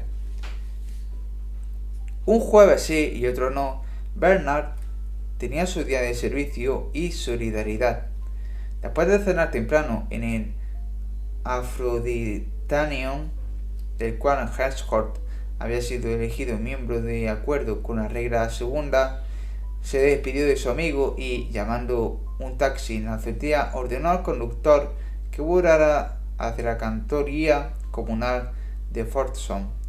El aparato ascendió unos 200 metros, luego puso rumbo hacia el este y al dar la vuelta apareció ante los ojos de Bernard, gigantesca y hermosa, la cantoría. ¡Maldita sea! Llegó tarde, exclamó Bernard para sí cuando echó una ojeada al Big Henry alrededor de la cantoría. Y, en efecto, mientras pagaba el importe de la carrera, el Big Henry dio la vuelta. Ford cantó una inmensa voz de bajo a través de las trompetas de oro. Ford, Ford, Ford. Nueve veces. Bernard se dirigió corriendo hacia el ascensor. El gran auditorium para las celebraciones del Día de Ford y otros cantos comunitarios masivo se hallaba en la parte más baja del edificio. Encima de esta sala enorme se hallaban 100 en cada planta, las 7.000 salas utilizadas por los grupos de solidaridad para sus servicios bisemanales. Bernard bajó al piso 33, avanzó apresuradamente por el pasillo y se detuvo, vacilando un instante ante la puerta de la sala número 3210. Después, decidido, decidido, abrió la puerta y entró. Gracias a Ford no era el último. Tres sillas de las doce dispuestas en torno a una mesa circular permanecían desocupadas. Bernard se deslizó hasta la más cercana, procurando llamar la atención lo menos posible y disponiéndose a mostrar un ceño fruncido a los que llegarían después. Volviéndose hacia él, la muchacha sentada a su izquierda le preguntó ¿A qué has jugado esta tarde? ¿A obstáculos o electromagnético? Bernard la miró. Ford es Morgana Rothschild y sonrojándose tuvo que reconocer que no había jugado ni a lo uno ni a lo otro. Morgana le miró asombrada y entre las dos se hizo un penoso silencio. Después, intencionadamente, se volvió de espaldas y se dirigió al hombre sentado a su derecha, de aspecto más deportivo. Buen principio para un servicio de solidaridad, pensó Barnard, compungido y previó que volvería a fracasar en sus intentos de comunión con sus compañeros. Si hermana le hubiese concedido tiempo para echar una ojeada a los reunidos, en lugar de deslizarse hacia la, silla más próxima, Hubiera podido sentarse entre Fifi Bratlau y Joanna Diesel. Y en lugar de hacerlo así, había tenido que sentarse precisamente al lado de Morgana. Morgana, Ford, aquella ceja negra de la muchacha. O aquella ceja, mejor, porque las dos se unían encima de la nariz. Ford. Y a su derecha estaba Clara de Terding. Cierto que las cejas de Clara no se unían en una sola, pero realmente era demasiado neumática, en tanto que Fifi y Joanna estaban muy bien, recordatas, rubia, no demasiadas altas, y aquel patán de Tom Kawaguchi había tenido la suerte de poder sentarse entre ellas. La última en llegar fue Jimmy Engers. Llega usted tarde, dijo el presidente del grupo con severidad. No vuelva a ocurrir, que no vuelva a ocurrir. El presidente se levantó, hizo la señal de la T y poniendo en marcha la música sintética, dio rienda suelta al suave e incansable redoblar de los tambores y al coro de instrumentos, viento y supercuerda que repetía con estridencia una y otra vez la breve e inevitablemente picadiza melodía del primer himno de solidaridad. Una y otra vez, y no era ya el oído el que captaba el ritmo, sino el diafragma, el quejido y estridor de aquellas armonías repetidas obsesionaba no la mente sino las suspirantes entrañas de compasión. El presidente hizo otra vez la señal de la T y se sentó. El servicio había empezado. Las tabletas de soma consagradas fueron colocadas en el centro de la mesa. La copa del amor llena de soma en forma de helado o de fresa, pasó de mano en mano con la fórmula Bebo por mi aniquilación. Luego, con el acompañamiento de la orquesta sintética, se interpretó el primer himno de solidaridad. Ford somos doce. Haz de nosotros uno solo, como gotas en el río social. Haz que corramos juntos, rápido como tu brillante carraca. Doce estrofas suspirante. Después de la copa del amor, pasó de mano en mano por segunda vez. Ahora la fórmula era, bebo por el ser más grande. Todos bebieron, la música sonaba incansable. Los tambores redoblaron, el clamor y el estridor de las armonías se convertían en una obsesión en las entrañas fundidas. Cantaron el segundo himno de solidaridad. Ven, oh, ser más grande, amigo social, a aniquilar a los doce en uno. Deseamos morir porque cuando morimos nuestra vida más grande apenas ha empezado. Otras doce estrofas. A la sazón el soma empezaba ya a producir efectos. Los ojos brillaban, las mejillas ardían, la luz interior de la benevolencia universal asomaba a todos los rostros en forma de sonrisas felices, amistosas. Hasta Bernard se sentía un poco conmovido. Cuando Morgana Rothschild se volvió y le dirigió una sonrisa radiante, él hizo lo posible por corresponderle. pero la ceja, aquella ceja negra única, hay. Seguía existiendo. Bernard no podía ignorarla, no podía por mucho que se esforzara. Su emoción, su fusión con los demás, no había llegado lo bastante lejos. Tal vez se hubiera estado sentado entre Fifi y Joana. Por tercera vez la Copa del Amor hizo la ronda. Bebo por la inminencia de su advenimiento, dijo Morgana Rothschild, a quien casualmente había correspondido iniciar el rito circular. Su voz sonó fuerte, llena de exultación. Bebió y pasó la copa a Bernard. Bebo por la inminencia de su advenimiento. Repitió este en un sincero intento de sentir que el advenimiento era inminente. Pero la ceja única seguía obsesionándole, y el advenimiento, en lo que a él se refería, estaba terriblemente lejano. Bebió y pasó la copa a Clara de Terding, Volverá a fracasar, se dijo, estoy segura. Estoy seguro. Pero siguió haciendo todo lo posible por mostrar una sonrisa radiante. La copa del amor había dado ya la vuelta. Levantando la mano, el presidente dio una señal. El coro rompió a cantar el tercer himno de solidaridad. ¿No sientes cómo llegas a ser más grande? Alégrate y al alegrarte muere. Fúndete en la música de los tambores porque yo soy tú y tú eras yo. A cada nuevo verso aumentaba en intensidad la excitación de las voces. El presidente alargó la mano y de pronto una voz, una voz fuerte y grave, más musical que cualquier otra voz humana, más rica, más cálida, más vibrantes, de amor, de deseo y de compasión, una voz maravillosa, misteriosa, sobrenatural, habló desde un punto situado por encima de sus cabezas. Lentamente, muy lentamente dijo, oh, Ford, Ford, Ford, en una escala que descendía y disminuía gradualmente. Una sensación de calor irradió estremecedora desde el plexo solar a todos los miembros de cada uno de los cuerpos de los oyentes. Las lágrimas asomaron a sus ojos, sus corazones, sus entrañas parecían moverse en su interior, como dotados de vida propia. Ford se unían se fundían. Ford se disolvían. Después, en un tono que provocó un súbito sobresalto, la voz trompeteó. Escuchad, escuchad. Todos escucharon. Tras una pausa, la voz bajó hasta convertirse en un susurro, pero más penetrante que el grito más estentorio. Los pies del ser más grande. Prosiguió la voz. El susurro casi expiró. Los pies del ser más grande están en la escalera. Y volvió a hacerse el silencio. La expectación momentáneamente relajada se volvió a tensar, casi hasta el desgarramiento. Los pies del ser más grande.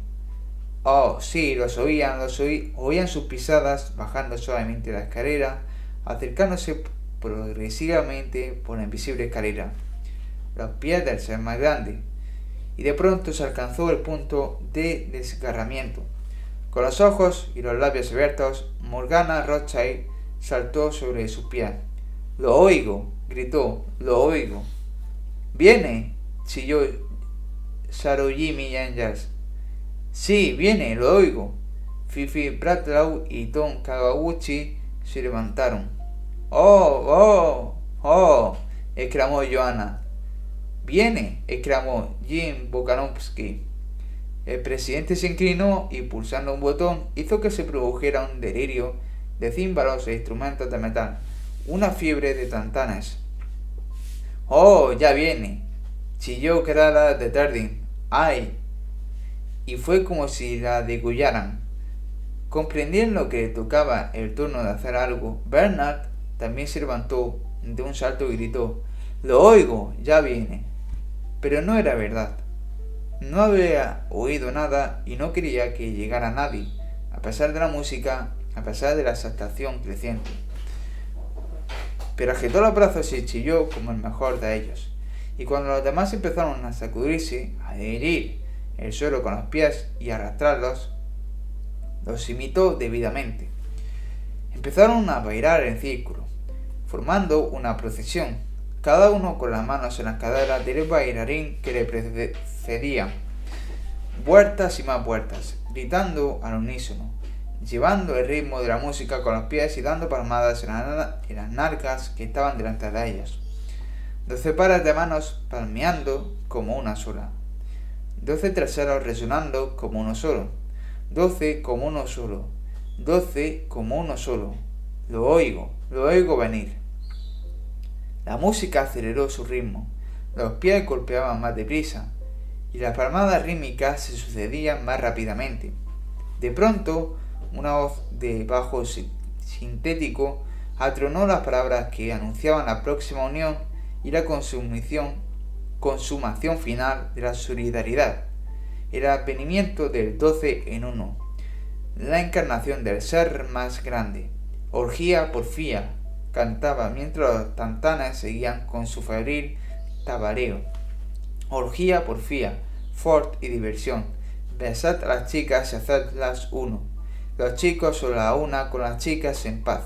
La orgía, porfía, libertad, hostal. Orgía, porfía. Los bailarines imitaron el estribillo litúrgico. Orgía, porfía, fort y diversión. Besad a las chicas y hacedlas uno. Y mientras cantaban, la intensidad de las luces fue disminuyendo y se hacían más cálidas, más ricas, más rojas, hasta que al fin bailaban a la escarlata luz crepuscular de un almacén de embriones. Orgía, porfía. En las tinieblas fetales, color de sangre, los bailarines siguieron circulando un rato y llevando el ritmo infatigable con pies y manos. Orgía, porfía. Después el círculo osciló, se rompió y cayó desintegrado parcialmente en el anillo de divanes que rodeaban, en círculos concéntricos, la mesa y sus sillas planetarias.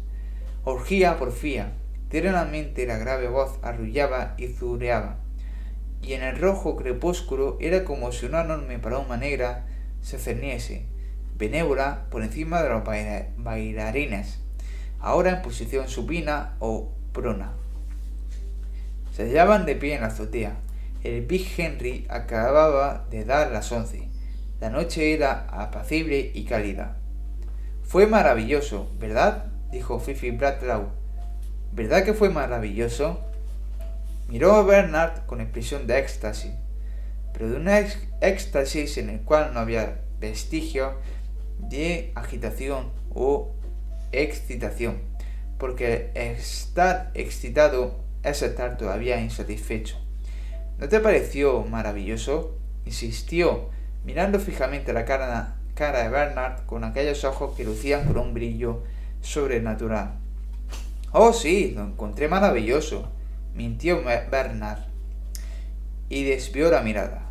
La visión de aquel rostro transfigurado era a la vez una acusación y una irónica evidencia de su propio aislamiento. Bernard se sentía ahora tan desdichadamente aislado como cuando había empezado el servicio. Más eh, aislado a causa de su vacidad no llenada, de su saciedad mortal, separado y fuera de la armonía, en tanto que los otros se fundían en el ser más grande. Maravilloso de verdad, repitió, pero no podía dejar de pensar en la ceja de Morgana. Capítulo 6 Raro, raro, raro.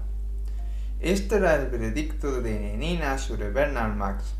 Tan raro que en el curso de la siguiente semana se había preguntado más de una vez si no sería preferible cambiar de parecer en cuanto a lo de las vacaciones en Nuevo México y marcharse al Polo Norte con Benito jugar.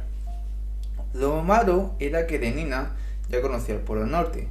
Había estado allá con George Ethel el pasado verano y lo que era peor, lo había encontrado sumamente triste. Nada que hacer y el hotel sumamente antiguado, sin televisión en el dormitorio, sin órgano de perfumes, solo un poco de música sintética malísima y tan solo 25 pistas móviles para los 200 huéspedes. No, decididamente no podría soportar otra visita al Polo Norte. Además, en América solo había estado una vez y en muy malas condiciones. un simple fin de semana en Nueva York, en plan de economías. Había ido con Jean Jacques, Javibula o con Bokanovsky Jones. Ya no se acordaba. En todo caso no tiene la menor importancia. La perspectiva de volar de nuevo hacia el oeste y por toda una semana era muy atractiva. Además, pasarán al menos tres días en una reserva para salvajes. En todo el centro solo media docena de personas habían estado en el interior de una reserva para salvajes. En su calidad de psicólogo alfabeta, Bernard era uno de los pocos hombres que ella conocía que podía obtener permiso. Para Lenina era aquella una oportunidad única, y sin embargo, tan única era también la rareza de Bernard que la muchacha había vacilado en aprovecharla, y hasta había pensado correr el riesgo de volver al Polo Norte con el simpático Benito. Por lo menos a Benito se le, podía considerar perfectamente normal, en tanto que a Bernard le pusieron alcohol en el sucedáneo. Esta era la explicación de Fanny para su excentricidad. Pero Henry, con quien una noche mientras estaban juntos en la cama, de Nina había discutido apasionadamente sobre su nuevo amante, Henry había comparado al pobre Bernard a un rinoceronte. Es imposible domesticar a un rinoceronte, había dicho Henry en su estilo breve y vigoroso. Hay hombres que son casi como los rinocerontes, no responden adecuadamente al condicionamiento. Pobre diablos, Bernard es uno de ellos. Afortunadamente para él, es muy bueno en su trabajo. De lo contrario, el director lo hubiera expulsado. Sin embargo, agregó, consolándola, lo considero completamente inofensivo. Completamente inofensivo. Tal vez estaba en lo cierto pero a Nina le resultaba muy inquietante. En primer lugar, su manía de hacerlo todo en privado, lo que en la práctica significaba no hacer nada en absoluto, porque ¿qué podía hacerse en privado? Aparte, desde luego, de acostarse. Pero no se podía pasar todo el tiempo así. Sí, ¿qué se podía hacer? Muy poca cosa. La primera tarde que salieron juntos, hacía un tiempo espléndido. Nina había sugerido un baño en el club rural Torquay, seguido de una cena en el Oxford Union. Pero Bernard dijo que habría demasiada gente. ¿Y un partido de golf electromagnético en St. Andrews? Nueva negativa. Bernard consideraba que el golf electromagnético era una pérdida de tiempo. Pues, ¿Para qué hacer tiempo si no? Le había preguntado Lenina, un tanto asombrada. Por lo visto, para pasear por el distrito de los lagos, porque esto fue lo que Bernard propuso, aterrizar en la cumbre de Skidau y pasear un par de horas por los brezales. Así estaremos solos, Lenina. Pero Bernard, estaremos solos toda la noche. Bernard se sonrojó y desvió la mirada. Quiero decir solos para poder hablar, murmuró. ¿Hablar? ¿Pero de qué? Pasear y hablar. Vaya extraña manera de pasar una tarde.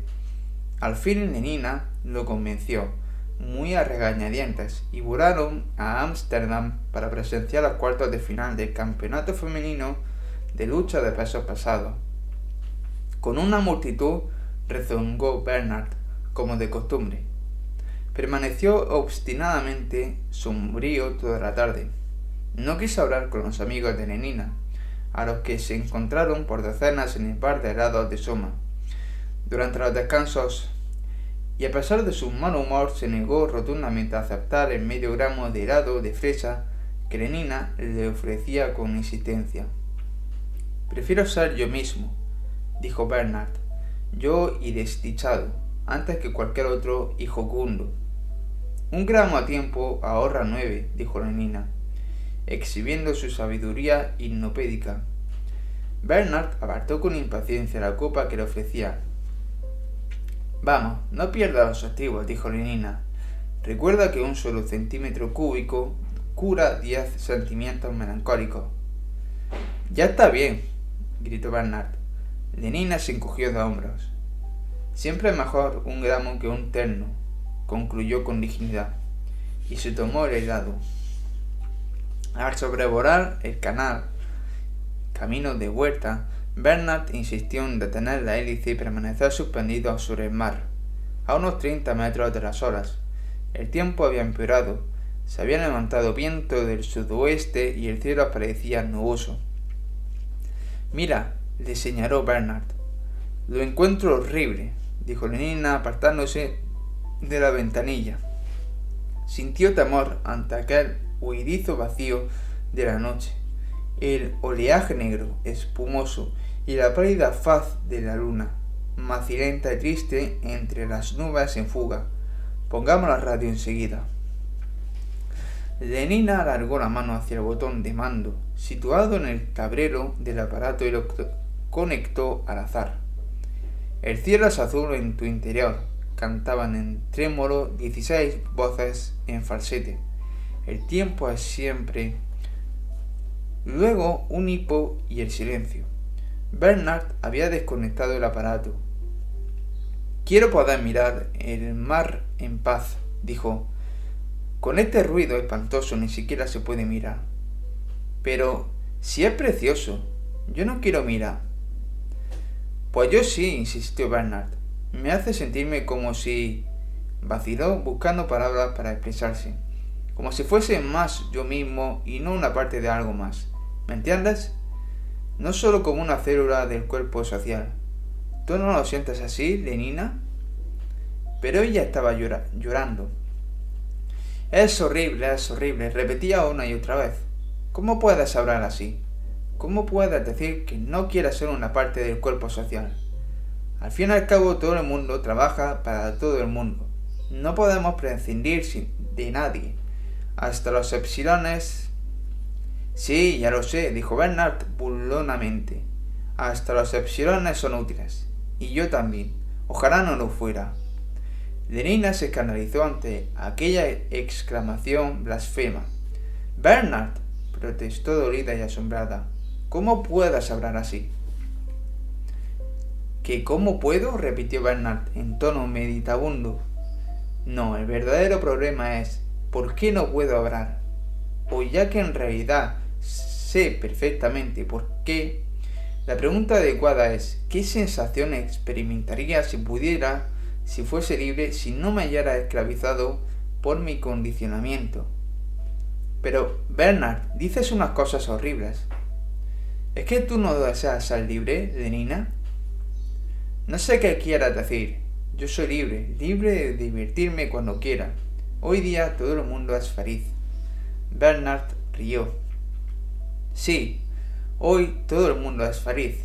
Eso es lo que ya les decimos a los niños a los cinco años. Pero, ¿no te gustaría tener la libertad de ser feliz? ¿De otra manera? A tu modo, por ejemplo, no a la manera de todos. No comprendo lo que quieras decir, repitió Lenina. Después, volviéndose hacia él, imploró. Oh, volvamos ya, Bernard. No me gusta nada todo esto. ¿No te gusta estar conmigo? Claro que sí, Bernard, pero este lugar es horrible. Pensé que aquí estaríamos más juntos, con solo el mar y la luna por compañía, más juntos que entre la muchedumbre y hasta que en mi cuarto. ¿No lo comprendes? No comprendo nada, dijo la niña con decisión, determinada a conservar intacta su incomprensión. Nada. Y prosiguió en otro tono. Y lo que menos comprendo es por qué no tomas soma cuando se te ocurren esta clase de ideas. Si lo tomaras olvidarías todo esto. Y en lugar de sentirte desdichado, serías feliz. Muy feliz, repitió y sonrió a pesar de la confusa ansiedad que se adivinaba en su mirada, con una expresión que pretendía ser picarona y voluptuosa. Bernard la miró en silencio, gravemente sin responder a aquella invitación implícita. A los pocos segundos, Lenina apartó la vista, soltó una risita nerviosa, se esforzó por encontrar algo que decir y no lo encontró. El silencio se prolongó. Bernard rompió el silencio con una voz débil y fatigada. De acuerdo, dijo. Regresemos. Pisó con fuerza el acelerador y lanzó el aparato a toda velocidad. Al alcanzar los 1200 metros puso en marcha la hélice propulsora. Volaron en silencio uno o dos minutos hasta que súbitamente Bernard empezó a reír, de una manera extraña en opinión de Lenina, pero aún así no podía negarse que era una carcajada. ¿Te encuentras mejor? se aventuró a preguntarle Lenina. Por toda respuesta, Bernard retiró una mano de los mandos y, rodeándola con un brazo, empezó a acariciarle los senos. Gracias a Ford, se dijo Lenina, ya se ha repuesto. Media hora más tarde se encontraban en las habitaciones de Bernard. Este tragó de golpe cuatro tabletas de soma, puso en marcha la radio y la televisión y empezó a desnudarse. Bueno, dijo Lenina con intencionada picardía cuando se encontraron de nuevo en la azotea, el día siguiente por la tarde. ¿Te divertiste ayer?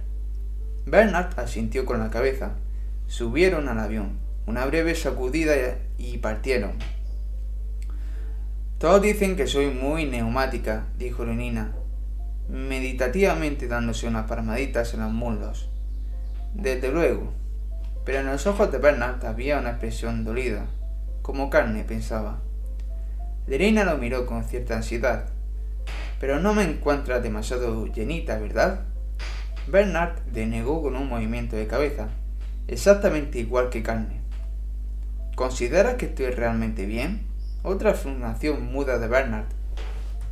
En todos los aspectos, perfecta, dijo Bernard en voz alta.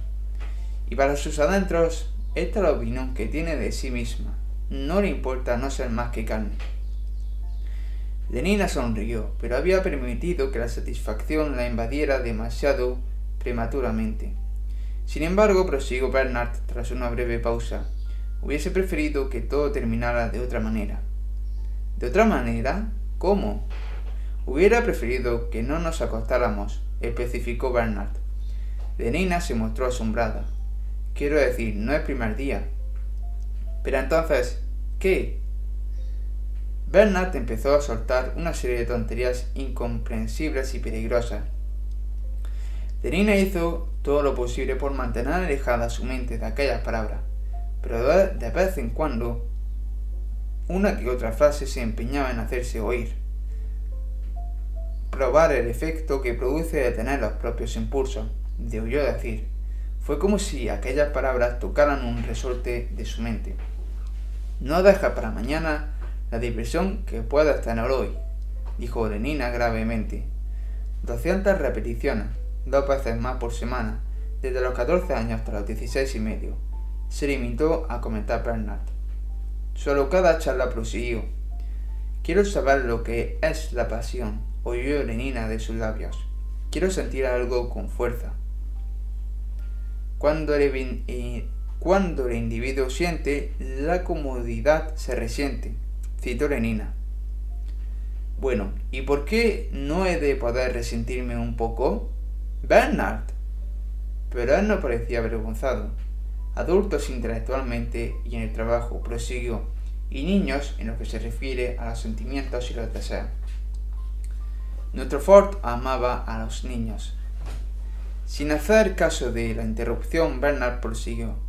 El otro día se me ocurrió la idea de que es posible ser un adulto en todo momento. Lo comprendo. El tono de Lenina había sido firme. Ya lo sé.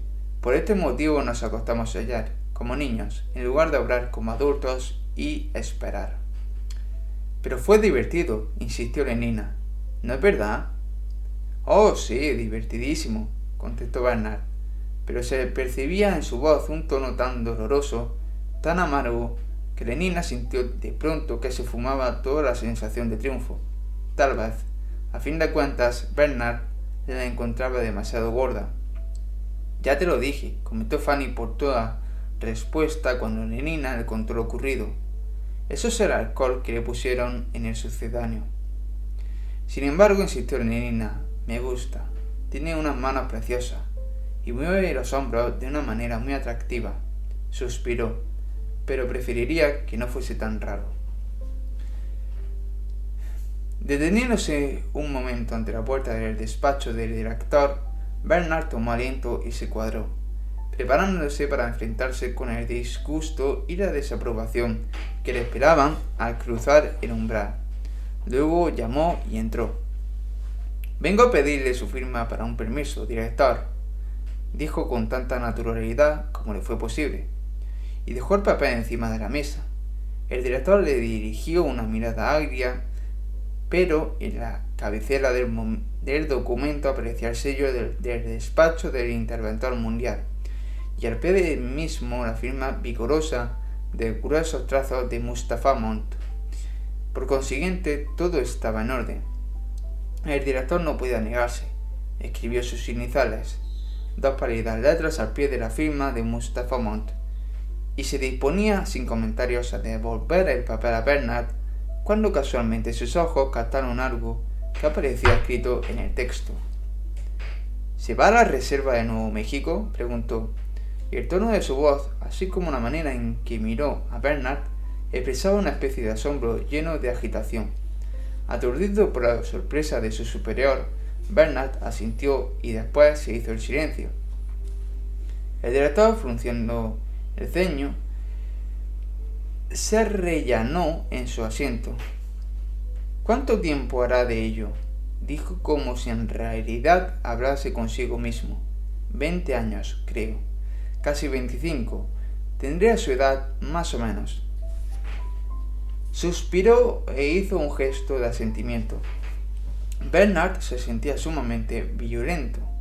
Un hombre tan convencional, tan escrupulosamente correcto como el director incurrir en tan incongruencia.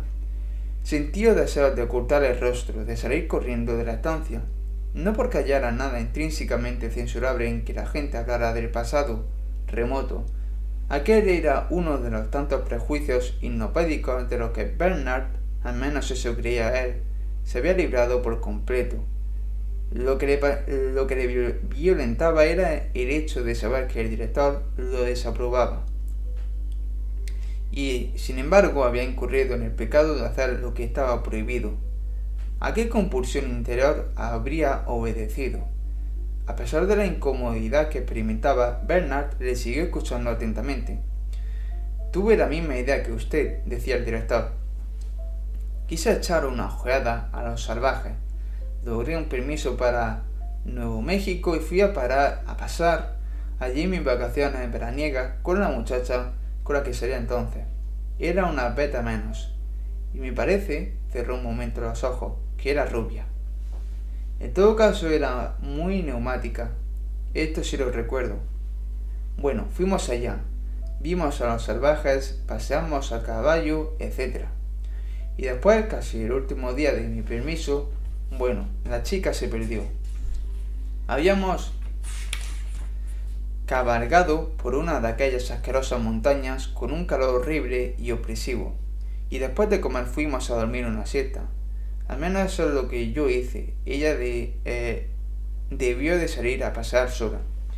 En todo caso, cuando me desperté la chica no estaba, y en aquel momento estalló una tormenta, la más fuerte que he visto en mi vida. Llovía cántaros, tronaba y relampagueaba. Los caballos se soltaron y huyeron al galope. Al intentar atraparlos caí y me herí en la rodilla, de modo que apenas podía andar. Sin embargo empecé a buscarla, llamándola a gritos una y otra vez. Ni rastro de ella. Después pensé que debía haberse marchado sola al refugio. Así pues me arrastré como pude por el valle, siguiendo el mismo camino por donde habíamos venido. La rodilla me dolía horriblemente, y había perdido mis raciones de soma. Anduve media noche. Y la chica no estaba, no estaba, repitió el director. Siguió un silencio. Bueno, prosiguió al fin. Al día siguiente se organizó una búsqueda, pero no la encontramos. Puede que se cayera por algún precipicio o acaso que fuese devorada por alguna fiera de las montañas. Solo Ford lo sabe. Fue algo horrible. En aquel entonces me transformó, me trastornó profundamente, más de lo que cabía esperar, lo confieso. porque al fin y al cabo aquel accidente hubiese podido ocurrir a cualquiera, y desde luego, el cuerpo social persiste aunque sus células cambien. Pero aquel consuelo hipnopédico no parecía haber sido muy eficaz. El director se sumió en un silencio evocador. Debió de ser un golpe terrible para usted, dijo Bernard casi con envidia. Al oír su voz, el director se sobresaltó con una sensación de culpabilidad y recordó dónde estaba. Lanzó una mirada a Bernard y, rehuyendo la de sus ojos, se sonrojó violentamente. Volvió a mirarle con súbita desconfianza, herido en su dignidad. No vaya a pensar, dijo, que yo mantenía una relación indecorosa con aquella muchacha. Nada emocional, nada excesivamente prolongado. Todo fue perfectamente sano y normal. Dio el permiso a Bernard. No sé por qué le habré dado la lata con esta anécdota trivial. Enfurecido consigo mismo por haberle revelado un secreto tan vergonzoso, descargó su furia en Bernard. Ahora la expresión de sus ojos era francamente maligna. Deseo aprovechar esta oportunidad, Mr. Marx. Prosiguió, para decirle que no estoy en absoluto satisfecho de los informes que recibo acerca de su comportamiento en las horas de asueto. Usted dirá que esto no me incumbe, pero sí me incumbe. Debo pensar en el buen nombre de este centro. Mis trabajadores deben hallarse por encima de toda sospecha, especialmente los de las castas altas. Los alfas han sido condicionados para que su comportamiento emocional sea infantil, razón de más para que realicen un esfuerzo especial para adaptarse. Su deber estriba en ser infantiles, aun en contra de sus propias inclinaciones. Por esto, Mr. Max, debo dirigir esta advertencia.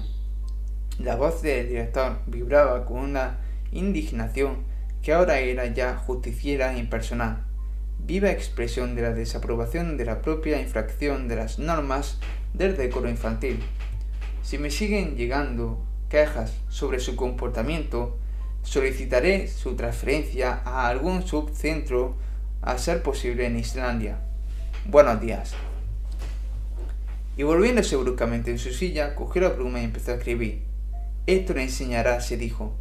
Pero estaba equivocado, porque Bernard salió de su despacho cerrando de golpe la puerta tras de sí, crecido, exultante ante el pensamiento de que se hallaba solo, enzarzado en una lucha heroica contra el orden de las cosas, animado por la embriagadora conciencia de su significación e importancia individual.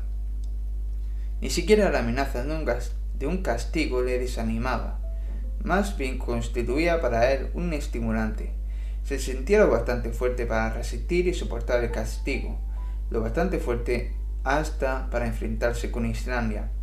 Y esta confianza era mayor cuanto que, en realidad, estaba íntimamente convencido de que no debería enfrentarse con nada de aquello. A la gente no se la traslada por cosas como aquella. Islandia no era más que una amenaza, aunque sumamente estimulante. Mientras avanzaba por el pasillo, Bernard no pudo contener su deseo de silbar la melodía de una canción. Por la noche, en su entrevista con Watson, su versión de la charla sostenida con el director cobró visos de heroicidad. Después, concluyó, me limité a decirle que podía irse al pasado sin fin y salir del despacho. Y esto fue todo. Miró a James Hot Watson con expectación, esperando su simpatía, su admiración, pero este no dijo ni una palabra y permaneció con los ojos fijos en el suelo. Apreciaba a Bernard, le agradecía el hecho de ser el único de sus conocidos con quien podía hablar de cosas que presentía que eran importantes. Sin embargo, detectaba algunos aspectos de su carácter como aquella fanfarronería, y los estallidos de autocompasión, su deplorable costumbre de mostrarse muy osados después de ocurridos los hechos y de exhibir una gran presencia de ánimo, en ausencia. Eh, odiaba todo esto, precisamente porque apreciaba a Bernard. Los segundos pasaban. Hensholt seguía mirando al suelo. Bernard, incómodo, no tuvo más remedio que abandonar la compañía de su amigo. El viaje transcurrió sin el menor incidente. El cohete azul del Pacífico llegó a Nueva Orleans con dos minutos y medio de anticipación. Perdió cuatro minutos a causa de un tornado en Texas, pero al llegar a los 95 grados de longitud oeste, penetró en una corriente de aire favorable y pudo aterrizar en Santa Fe, con menos de 40 segundos de retraso con respecto a la hora prevista. 40 segundos en un vuelo de 6 horas y media. No está mal, reconoció Lenina. Aquella noche durmieron en Santa Fe.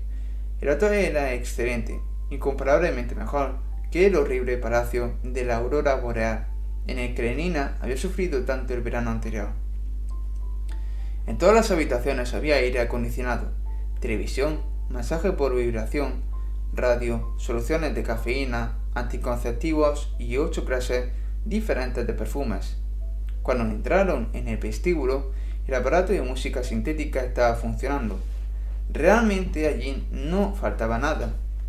Un letrero en el ascensor informaba de que en el hotel había 60 pistas móviles de juego de pelota y que en el parque se podía jugar a golf de obstáculos y al electromagnético. Es realmente estupendo, exclamó Lenina. Casi me entran ganas de quedarme aquí. 60 pistas móviles. En la reserva no habrá ni una sola, le advirtió Bernard. Ni perfume, ni televisión, ni siquiera agua caliente. Si crees que no podrás resistirlo, quédate aquí hasta que yo vuelva. Lenina se ofendió. Claro que puedo resistirlo. Solo dije que esto es estupendo porque, bueno, porque el progreso es estupendo. ¿No es verdad? 500 repeticiones una vez por semana desde los 13 años a los 16, dijo Bernard, aburrido, como hablara consigo mismo. ¿Qué decías? Dije que el progreso es estupendo.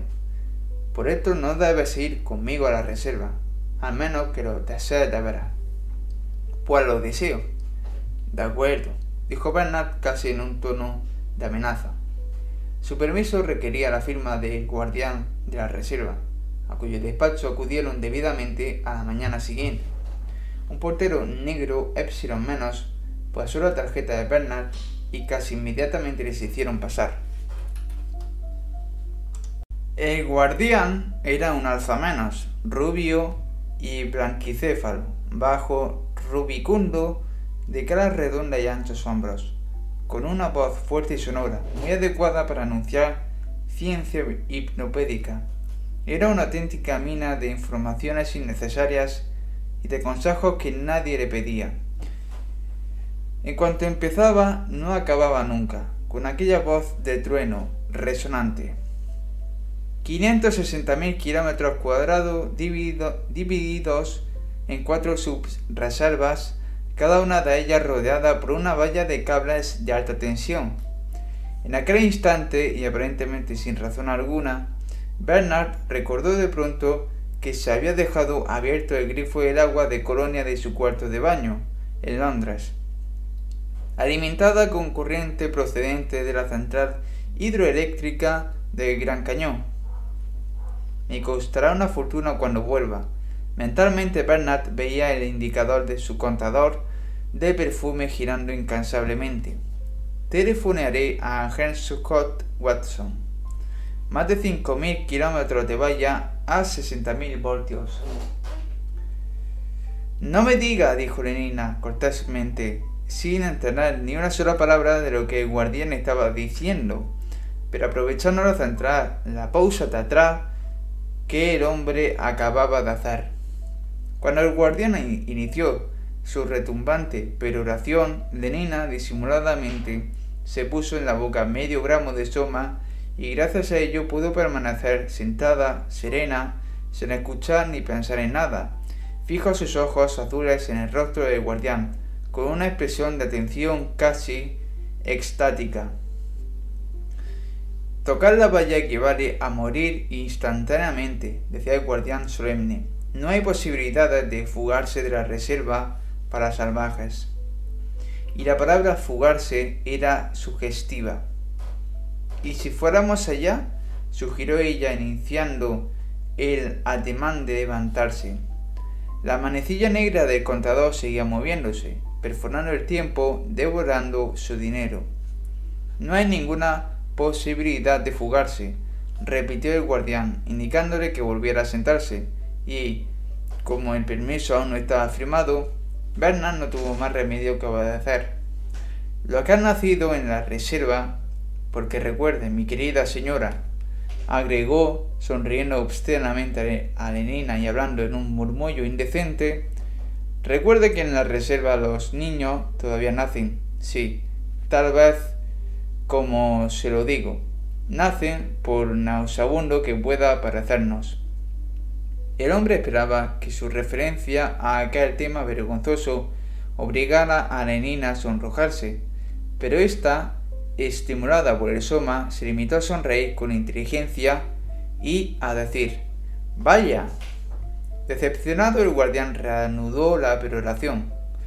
Los que nacen en la reserva, repito, están destinados a morir en ella. Destinados a morir, un decilitro de agua de colonia por minuto, seis litros por hora.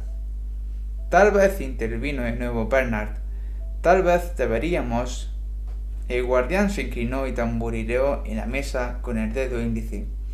Si ustedes me preguntan cuánta gente vive en la reserva, les diré que no lo sabemos, solo podemos suponerlo. No me diga. Pues sí, mi querida señora. 6 por 24, no, serán ya 6 por 36.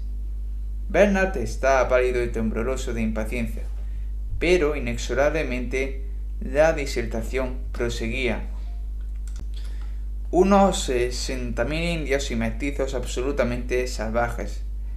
Nuestros inspectores lo visitan de vez en cuando. Aparte de ello, no mantienen comunicación alguna con el mundo civilizado. Conservan todavía sus repugnantes hábitos y costumbres. Matrimonio, suponiendo que ustedes sepan a qué me refiero. Familias. Nada de condicionamiento. Siguen manteniendo monstruosas supersticiones como el cristianismo, los totemismos y la duración de los antepasados, lengua muerta como el zuñi, el español y el atabascano, pumas, puercoespines y otros animales feroces, enfermedades infecciosas, sacerdotes, lagartos venenosos. No me diga. Por fin nos dejó ir. Bernard se lanzó corriendo a un teléfono, pero no pudo comunicarse con Hans a esta hora ya podríamos estar entre los salvajes, se lamentó. Maldita incompetencia. Toma un gramo de soma, sugirió Nina. Bernard se negó, prefería su ira. Por fin pudo hablar con Herschott para pedirle que fuese a su casa y cerrara el grifo. Este le dijo que lo haría, pero al mismo tiempo aprovechó la oportunidad para repetirle lo que el D y C había dicho en público la noche anterior. ¿Cómo? ¿Que busca un sustituto para mí? La voz de Bernard era agónica. Así que está decidido. ¿Habló de Islandia? ¿Sí? Ford, Islandia. Colgó el auricular y se volvió a Nina. Su rostro aparecía muy pálido, con una expresión muy abatida. ¿Qué ocurre? preguntó la muchacha. ¿Qué ocurre? Bernard se dejó caer pesadamente en una silla. Van a enviarme a Islandia. En el pasado a menudo se había preguntado qué efecto debía de producir ser objeto, privado de suma y sin otros recursos que los interiores, de algún gran proceso, de algún castigo, de alguna persecución y hasta había deseado el sufrimiento. Apenas hacía una semana en el despacho del director se había imaginado a sí mismo resistiendo valerosamente, aceptando estoicamente el sufrimiento sin una sola queja. En realidad las amenazas del director lo habían exaltado, le habían inducido a sentirse grande, importante. Pero aquella conducta, ahora se daba perfecta cuenta, obedecía a quien no las había tomado en serio. No había creído ni por un instante que en el momento de la verdad el D y C tomara una decisión semejante. Pero ahora que al parecer las amenazas iban a cumplirse, Bernard estaba aterrado. No quedaba ni rastro de su estoicismo imaginativo, de su valor puramente teórico. Lenina intentó convencerle. El fue y el, el fue y será tanto, me dan, citó, un gramo tomarás y solo el es verás. Al fin lo convenció para que se tomara cuatro tabletas de soma. Al cabo de cinco minutos las raíces y los frutos habían desaparecido. Solo la flor del presente se abría lozana. Un mensaje de portero les avisó que, siguiendo órdenes de guardián, un vigilante de la reserva había acudido en avión y les esperaba en la azotea. Bernard y Lenina subieron inmediatamente. Un ochavón de uniforme verde de Cadma le saludó y procedió a recitar el programa matinal. Vista panorámica de 10 a 12 de los principales pueblos y aterrizaje para almorzar en el valle de Malpaís. El parador era cómodo y en el pueblo los salvajes probablemente celebrarían su festival de verano. Sería el lugar más adecuado para pasar la noche. Ocuparon sus asientos en el avión y despegaron. Diez minutos más tarde cruzaban la frontera que separaba la civilización del salvajismo, subiendo y bajando por las colinas, cruzando los desiertos de sal o de arena, a través de los bosques y de las profundidades violetas de los cañones, por encima de despeñaderos, picos y mesetas llanas, la alambrada seguía ininterrumpidamente la línea recta, el símbolo geométrico del propósito humano triunfante, y al pie de la misma, aquí y allá, un mosaico de huesos blanqueados o una carroña oscura, todavía no corrompida en el atizado suelo, señalaba el lugar donde un ciervo o un voraz zopirote, atraído por el tufo de la carroña fulminado como por una especie de justicia poética, se habían acercado demasiado a los cables aniquiladores. Nunca escarmientan, dijo el piloto del uniforme verde, señalando los secretos que debajo de ellos cubrían el suelo. Y nunca escarmentarán, agregó riendo. Bernard también rió, gracias a los dos gramos de soma. El chiste por alguna razón se le antojó gracioso. Rió e inmediatamente después se quedó dormido mientras sobrevolaban Taos, Tesuco, Namba, Picores, Pojoaque, Sia, Cochete, Laguna, Acoma, La Mesa Encantada, Cibola y Ojo Caliente. Despertó cuando ya habían aterrizado. Reina llevaba las maletas a una casita cuadrada y el ochavón gamma verde hablaba incomprensiblemente con un joven indio. Mal país, anunció el piloto, cuando Bernard estaba ya en tierra. Esta es la hospedería por la tarde habrá danza en el pueblo. Este hombre los acompañará, y señaló al joven salvaje de aspecto adusto. Espero que se diviertan, sonrió. Todo lo que hacen es divertido. Con estas palabras, subió de nuevo al aparato y puso en marcha los motores. Mañana volveré, y recuerde, agregó tranquilizadoramente, dirigiéndose a Lenina, que son completamente mansos, los salvajes no les harán ningún daño. Tienen la suficiente experiencia de las bombas de gas para saber que no deben hacerles ninguna jugarreta. Riendo todavía, puso en marcha el hélice del autogiro, aceleró y partió.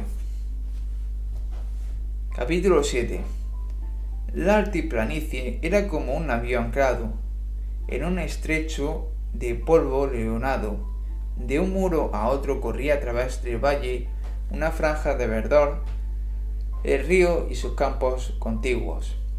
En la prueba de aquel navío de piedra, en el centro del estrecho y como formando parte del mismo, se levantaba como una excrescencia geométrica de la roca desnuda, el pueblo de Malpaís. Bloque sobre bloque, cada piso más pequeño que el inmediato inferior las altas casas se levantaban como pirámides escalonadas y truncadas en el cielo azul. A sus pies yacían un batiburrillo de edificios bajos y una maraña de muros. Entre de sus lados se abrían sobre el llano sendos precipicios verticales. Unas pocas columnas de humo ascendían verticalmente en el aire inmóvil y se desvanecían en lo alto. Qué raro es todo esto, dijo Lenina, muy raro. Era una expresión condenatoria, era su expresión condenatoria favorita. No me gusta, y tampoco me gusta este hombre. Señaló al guía indio que debía llevarles al pueblo. Tales sentimientos eran recíprocos. El hombre les precedía y, por tanto, solo le veían la espalda, pero aún ésta tenía algo de hostil.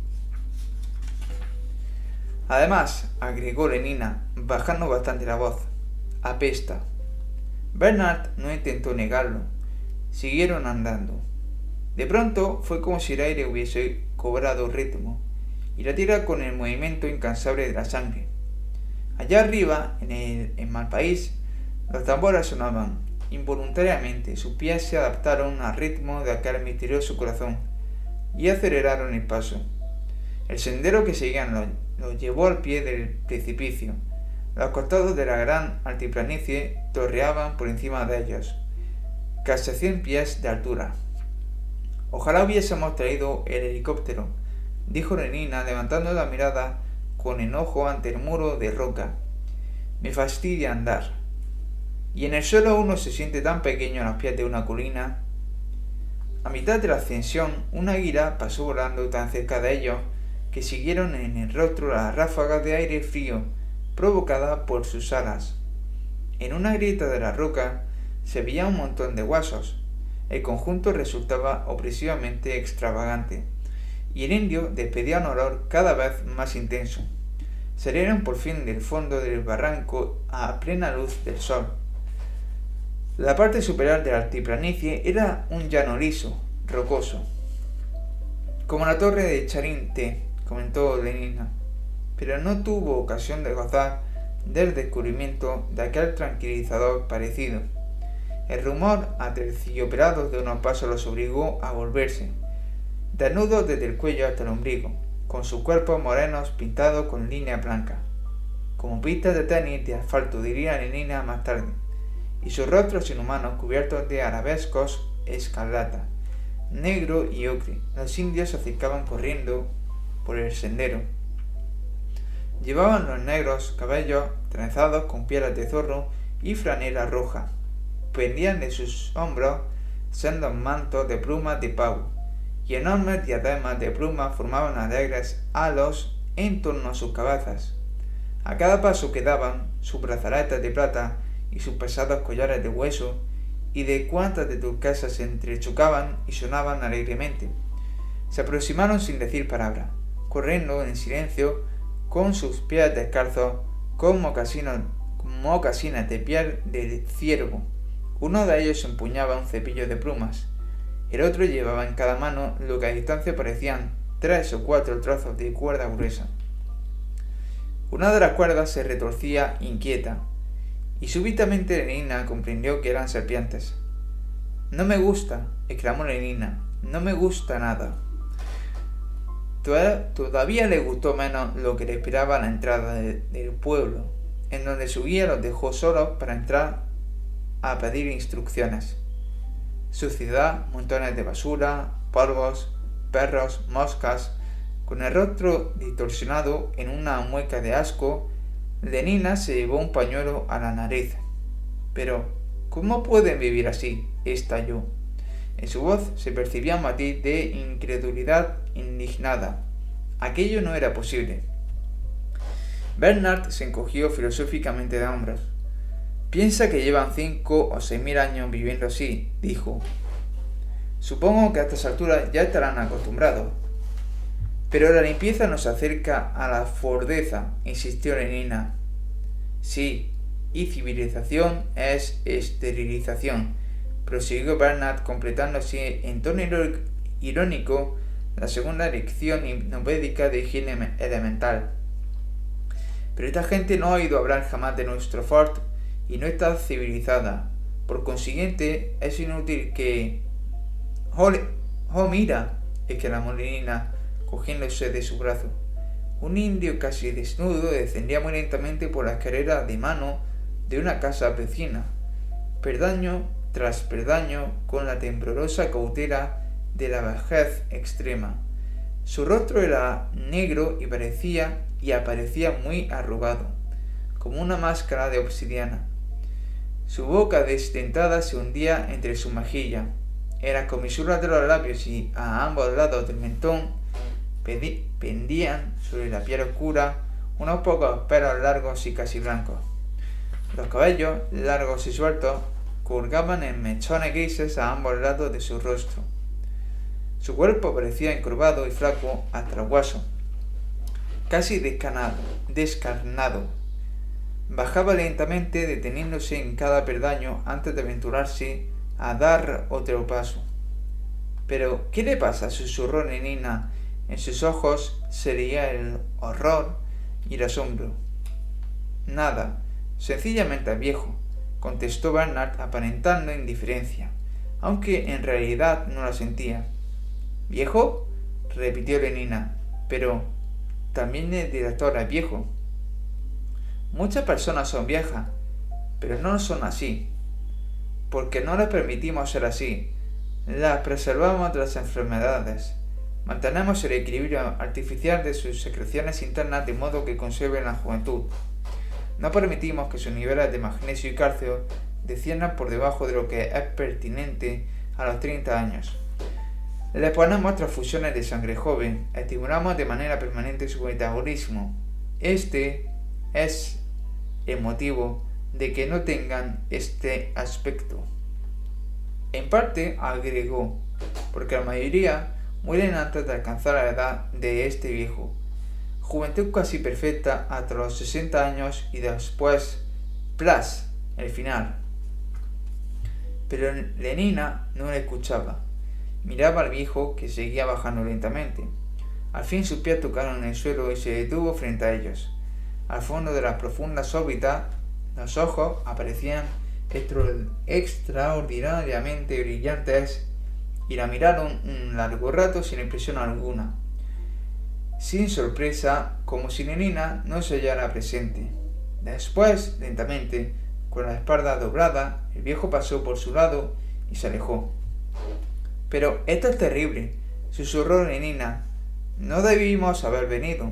Buscó su ración de soma en el bolsillo, solo para, para descubrir que, por un olvido sin precedentes, se había dejado el frasco en la hospedería. También los bolsillos de Bernard se hallaban vacíos. Reina tuvo que enfrentarse con los horrores de Malpaís sin ayuda alguna, y los horrores se fueron sucediendo ante sus ojos sin descanso. El espectáculo de dos mujeres jóvenes que amamantaban a sus hijos la sonrojó y la obligó a apartar el rostro. En toda su vida no había visto una indecencia como aquella. Lo peor era que, en lugar de ignorarlo delicadamente, Bernard no cesaba de formular comentarios sobre aquella repugnante escena vivípara. ¡Qué relación tan maravillosamente íntima! dijo en un tono ofensivo. ¿Qué intensidad de sentimientos debe generar? A menudo pienso que es posible que nos hayamos perdido algo muy importante por el hecho de no tener madre. Y quizá tú misma te hayas perdido algo al no ser madre de Nina. Imagínate sentada aquí, con un hijo en los brazos. Bernard, ¿Cómo puedes? La presencia de una anciana que sufría oftalmía y una enfermedad de la piel la distrajo de su indignación. Vámonos, imploró. Esto no me gusta nada. Pero justo en aquel momento su guía regresaba, que, invitándoles a seguirle, abrió la marcha por una callejuela entre dos hileras de casas. Dobraron una esquina un perro muerto yacía en un montón de basura. Una mujer con bocio despiojaba a una chiquilla. El guía se detuvo al pie de una escalera de mano. Levantó un brazo perpendicularmente y después lo bajó señalando hacia adelante. Denina y Bernard hicieron lo que el hombre les había ordenado por señas. Subieron por la escalera y cruzaron el umbral, que daba acceso a una estancia larga y estrecha muy oscura y que hedía a humo, a grasa frita y a ropas usadas y sucias. Al otro extremo de la estancia se abría otra puerta a través de la cual le llegaba la luz del sol y el redoble fuerte y cercano de los tambores.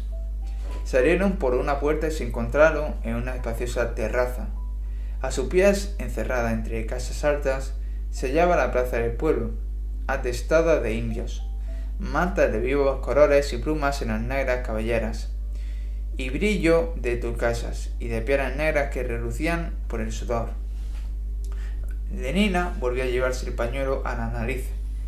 En el espacio abierto situado en el centro de la plaza había dos plataformas circulares de ladrillo y arcilla, apisionadas que, evidentemente, eran los tejados de dos cámaras subterráneas porque en el centro de cada plataforma había una escotilla abierta, a cuya negra boca asomaba una escalera de mano.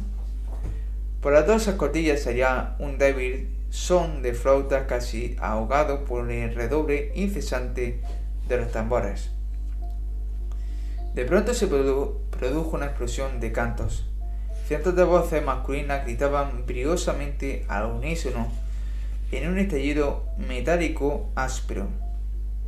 Una, unas pocas notas muy prolongadas y un silencio, el silencio tornante de los, de los tambores.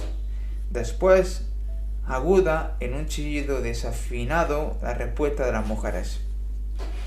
A continuación, de nuevo, los tambores y una vez más la salvaje afirmación de virilidad de los hombres. Raro, sí, el lugar era raro, y también la música, y no menos los vestidos, y los bocios y las enfermedades de la piel, y los viejos.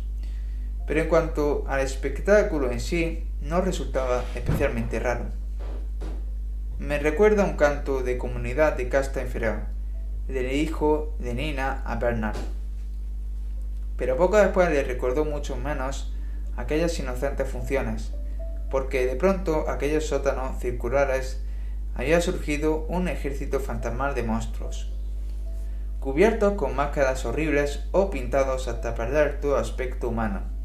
Habían comenzado a bailar una extraña danza alrededor de la plaza. Vueltas y más vueltas, siempre cantando, vueltas y más vueltas, cada vez un poco más deprisa. Los tambores habían cambiado y acelerado su ritmo de modo que ahora recordaban el latir de la fiebre en los oídos, y la muchedumbre había empezado a cantar como los danzarines, cada vez más fuerte. Primero una mujer había chillado, y luego otra y otra, como si las estuviesen matando. De pronto el que conducía a los danzarines se destacó de la hilera. Corrió hacia una caja de madera que se hallaba en un extremo de la plaza. Levantó la tapa y sacó de ella un par de serpientes negras. Un fuerte alarido brotó de la multitud, y todos los demás danzarines corrieron hacia él tendiendo las manos. El hombre arrojó las serpientes a los que llegaron primero, y se volvió hacia la caja para coger más serpientes negras, pardas y moteadas, que iba arrojando a los danzarines. Después la danza se reanudó con otro ritmo. Los danzarines seguían dando vueltas, con sus serpientes en las manos, realizando un movimiento ligeramente ondulatorio de rodillas y caderas. Vueltas y más vueltas. Después el jefe dio una señal, y una tras otra, todas las serpientes fueron arrojadas al centro de la plaza. Un viejo salió del subterráneo y les arrojó harina de maíz. Otra mujer les arrojó agua de un jarro negro. Después el viejo levantó una mano y se hizo un silencio absoluto, terrorífico. Los tambores dejaron de sonar. Pareció como si la hubiese, como si la vida hubiese tocado a su fin. El viejo señaló hacia las dos escotillas que daban entrada al mundo inferior, y lentamente levantadas por manos invisibles desde abajo, surgió una de ellas la imagen pintada de un águila, y de la otra la de un hombre desnudo y clavado en una cruz. Las imágenes permanecieron suspendidas aparentemente en el aire, como si contemplaran el espectáculo. El anciano dio una palmada, solo cubierto con una pequeña toalla de algodón blanca, Un muchacho de unos 18 años salió de la multitud y se quedó de pie ante él, con las manos cruzadas sobre el pecho y cabeza gacha. El anciano trazó la señal de la cruz sobre él y se retiró. Lentamente el muchacho empezó a dar vueltas en torno al montón de serpientes que se retorcían. Había completado ya la primera vuelta y se hallaba en mitad de la segunda cuando, de entre los danzarines, un hombre alto que llevaba una máscara de coyote y en la mano un látigo de cuero trenzado avanzó hacia él. El muchacho siguió caminando como si no hubiera dado cuenta de la presencia del otro. El hombre coyote levantó el látigo. Se produjo un momento de expectación, después un rápido movimiento el silbido del látigo y su impacto en la carne. El muchacho se estremeció, pero no despegó los labios, y reanudó la marcha, mismo paso lento y regular. El hombre coyote volvió a golpear una y otra vez. Cada latigazo provocaba primero un silencio, seguido de un profundo gemido de la muchedumbre. El muchacho seguía andando, dio cinco vueltas, tres, Cuatro. La sangre corría. Cinco vueltas. Seis. De pronto, Lenina se tapó la cara con las manos y empezó a sollozar. ¡Oh, basta, basta! imploró. Pero el látigo seguía cayendo, inexorable. Siete vueltas. En un momento dado el muchacho vaciló y, sin inhalar gemido alguno, cayó de cara al suelo. inclinándose sobre él, el anciano le tocó la espalda con una larga pluma blanca. La levantó un momento para que el pueblo viera las manchas de sangre y la sacudió otra vez sobre las serpientes.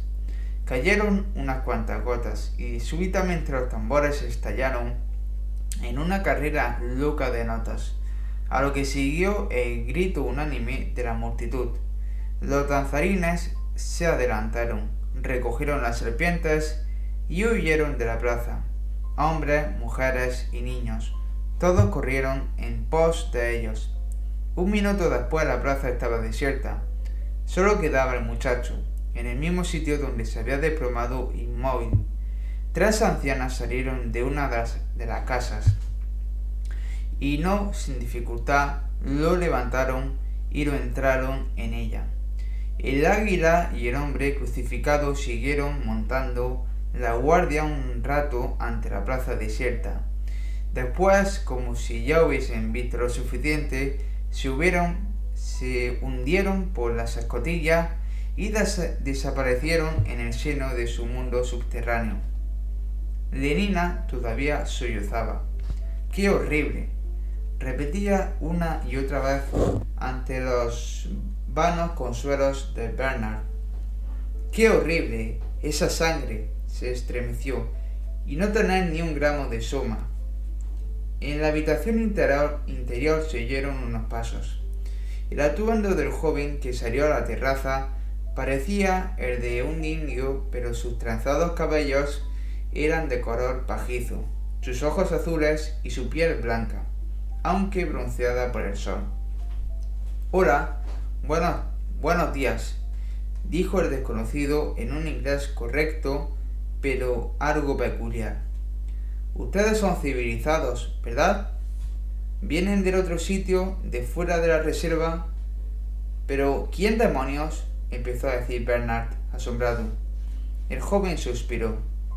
El más desdichado de los caballeros, dijo, y señalando las manchas de sangre del centro de la plaza, añadió, ¿Ven ustedes esa maldita mancha?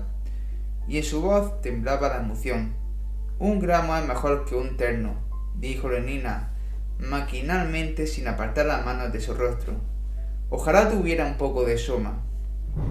Yo debía estar allá, prosiguió el joven. ¿Por qué no me dejan ser la víctima? Yo hubiera dado diez puertas, doce, acaso quince. Parotigua solo dio siete.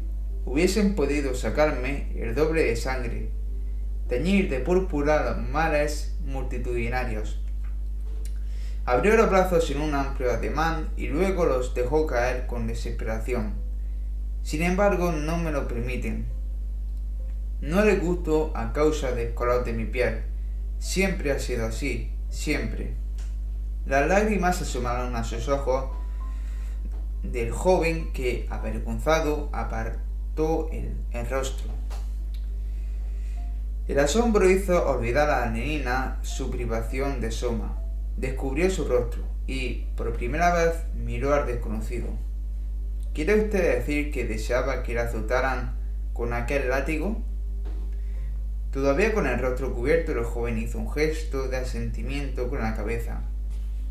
Por el bien del pueblo, para que llueva y el maíz crezca, y para agradar a Bucón y a Jesús, y también para demostrar que puedo soportar el dolor sin gritar. Su voz había adquirido una nueva resonancia. Sus hombros se irguieron y levantó el mentón en una actitud de orgullo y de reto. Sí, para demostrarles que soy hombre. Oh. Se interrumpió y permaneció en silencio, boqueando. Por primera vez en su vida había visto la cara de una muchacha cuyas mejillas no eran de color de chocolate o de piel de perro, cuyos cabellos eran castaños y ondulados, y cuya expresión, asombrosa novedad, era de benévolo interés. Lenina le sonreía, Qué chico tan guapo, pensaba. Tiene un cuerpo realmente hermoso. La sangre se agolpó en el rostro del muchacho.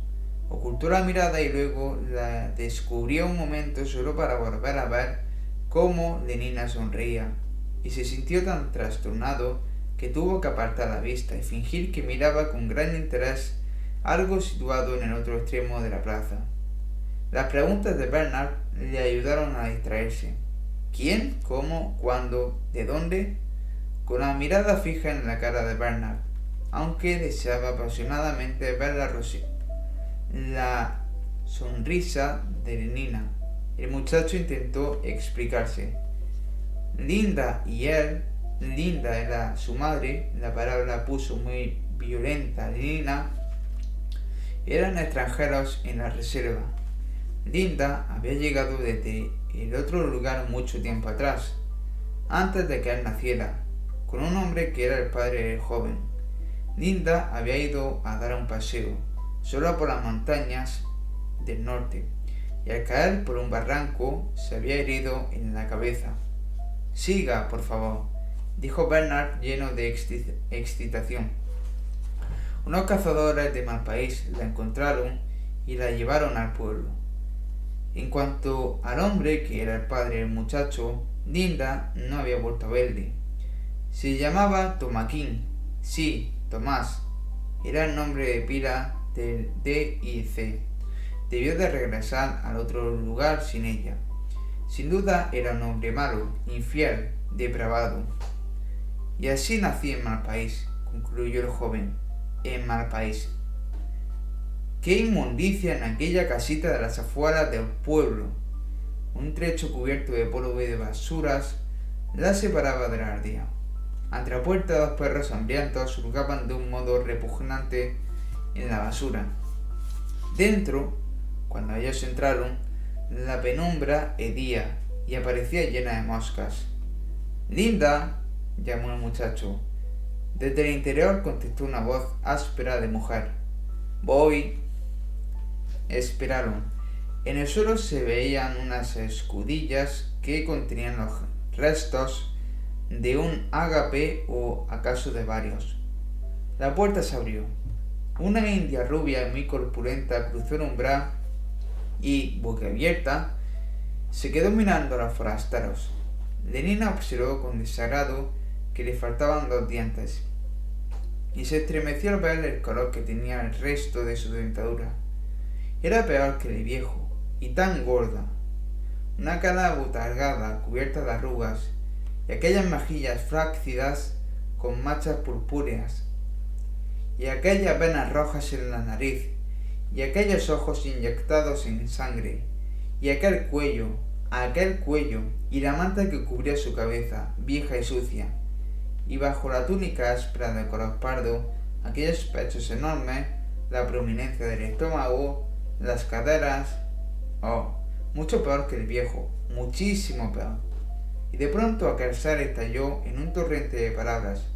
Corrí hacia Lenina y... Ford, Ford. Todo aquello era asqueroso.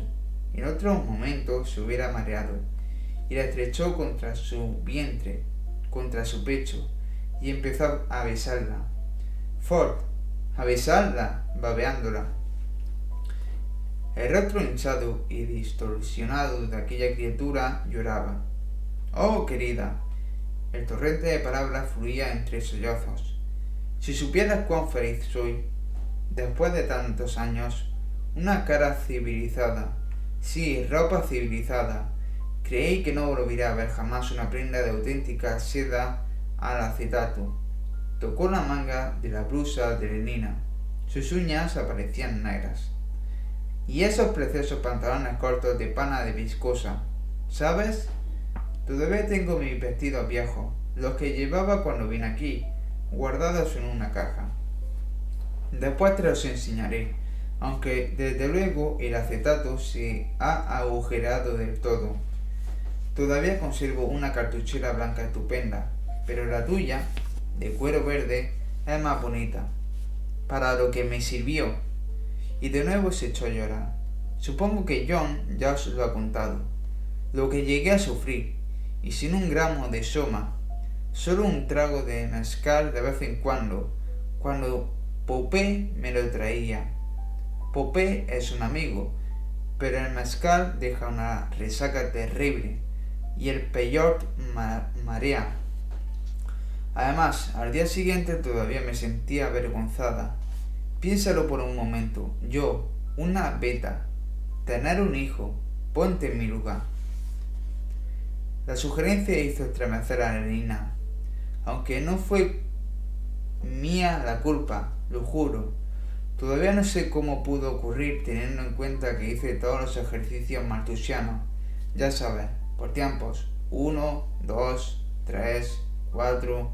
Lo juro, pero el caso es que ocurrió y naturalmente aquí no había ni un solo centro abortivo. Seguía llorando incansablemente y el viaje de regreso de Stoke Pog en avión por la noche y luego un baño caliente y el masaje mecánico. Aquí, en cambio, suspiró profundamente, movió la cabeza, volvió a abrir los ojos, se sorbió los mocos un par de veces. Luego se sonó con los dedos y se los secó con la falda. Oh, perdón, dijo, en una respuesta a la involuntaria de asco de, Lenina. Perdón, ¿es que aquí no hay pañuelos? Recuerdo cómo me trastornaba toda esa suciedad, la falta de asepia, asepsia. Cuando me trajeron aquí tenía una herida horrible en la cabeza. No puedes figurarte lo que me ponían en ella. Porquerías, solo porquerías. Civilización es esterilización, solía decirle yo. Y, venga, estreptococos, amburite. A ver cuartos de baño y retratos espléndidos, como si fueran niños. Pero claro, no me entendían. Imposible. Supongo que terminé por acostumbrarme. Por otra parte, ¿cómo se puede tener higiene si no hay una instalación de agua caliente? Mira estas ropas. La lana animal no es como el acetato, dura una eternidad, y si se desgarra se supone que una la remienda. Pero yo soy una beta. Yo trabajaba en la sala de fecundación. Nadie me enseñó jamás a hacer estas cosas no era asunto de mi incumbencia. Además, no estaba bien visto. Cuando los vestidos se estropeaban había que tirarlos y comprar otros nuevos. A más remiendos, menos dinero. ¿No es verdad? Los remiendos eran antisociales. Pero aquí todo es diferente. Es como vivir entre locos. Esta vida es una auténtica locura. Linda miró alrededor y vio que John y Bernard las habían dejado solas y paseaban entre el polvo y la basura del exterior. Aún así, bajó el tono de voz y acercó tanto los labios a la oreja de Nenina que el hálito de veneno embrional agitó la pelusilla de su mejilla. Por ejemplo, susurró, la forma que tienen de emparejarse esta gente. Una locura, te lo aseguro. Una auténtica locura. Todo el mundo pertenece a todo el mundo. ¿No es cierto? ¿No es cierto? insistió tirando a Lenina de la manga. Es esta, apartando la cabeza, asintió. Soltó el aire hasta que entonces se había contenido, que entonces se había contenido y aspiró una nueva bucanada relativamente libre de malos olores. Pues bien, prosiguió Linda, aquí se supone que una solo puede pertenecer a otra persona. Y si aceptas tratos con otros hombres, te consideran una persona mala y antisocial. Te odian y te desprecian. En una ocasión un grupo de mujeres armó un escándalo porque sus hombres venían a verme. Bueno, ¿y por qué no? Me dieron una gran paliza. Fue horrible. No, no puedo contártelo. Linda se tapó la cara con las manos y se estremeció. Estas mujeres son odiosas, locas y crueles. Y, como puedes suponer, no saben nada de ejercicio martusiano, ni de frascos, ni de decantación, ni de nada. Este es el motivo de que tengan hijos constantemente. Como perras. Es asqueroso y pensar que yo, oh, Ford, Ford. Y sin embargo, John había, eh, ha sido un gran consuelo para mí. No sé qué hubiera hecho sin él, a pesar de que se pone como loco cada, vez que un hombre... Desde que era niño no creas. Una vez ya mayorcito, quiso matar al pobre Guayhusigua o Apopé, no lo recuerdo bien, solo porque alguna que otra vez venían a verme. Nunca logré que comprendiera que así es como debían obrar las personas civilizadas. Yo creo que la locura es contagiosa. Y John parece haberse contagiado de los indios, porque naturalmente ha convivido mucho con ellos a pesar de que siempre se han portado muy mal con él y nunca le han dejado lo que los demás muchachos hacían. De todos modos, ha sido mejor así porque esto me ha permitido condicionarle un poco, aunque no puedes imaginarte lo difícil que resulta. Hay tantas cosas que una no sabe, no tenía por qué saberlas, claro. Quiero decir que cuando un niño te pregunta cómo funciona un helicóptero o quién hizo el mundo, bueno, ¿qué puedes contestar si eras una beta y siempre has trabajado en la sala de fecundación? ¿Qué puedes contestar? Capítulo 8 Fuera entre el polvo y la basura en la que merodeaban ya cuatro perros, Bernard y John paseaban lentamente. Para mí es muy difícil comprenderlo, decía Bernard. Reconstruir es como si viviéramos en planetas y siglos diferentes. Una madre y toda esa porquería y dioses y la vejez y la enfermedad. Es casi inconcebible. Nunca lo comprenderé a menos que me lo expliques. Que te explique que esto. Y Bernard señaló el pueblo. Y esto. Y ahora señaló la casita en las afueras. Todo, tu vida. Pero ¿Qué puedo decir? Todo lo que pueda recordar desde el principio. Desde el principio. John frunció el entrecejo y se hizo un largo silencio. John recordaba una estancia enorme, muy oscura, en la que había unos armadostes de madera con unas cuerdas atadas, y alrededor de estos muchas mujeres en pie, con mantas según había dicho Linda. Su madre le ordenó que se sentara en un rincón con los otros niños. De pronto la gente empezó a gritar y unas mujeres empujaron a Linda hacia afuera y ésta se echó a llorar. Entonces John fue tras ella para preguntarle por qué aquellas mujeres estaban tan enojadas. Porque he roto una cosa, contestó muy enfadada. ¿Por qué he de saber yo nada de sus estúpidos trabajos? dijo. Salvajes. John le preguntó qué, quería decir salvajes. Cuando volvieron a casa, Popé esperaba en la puerta y entró con ellos. Llevaba una gran calabaza llena de un líquido que parecía agua, pero no era agua, sino algo que olía mal, quemaba en la boca y hacía toser.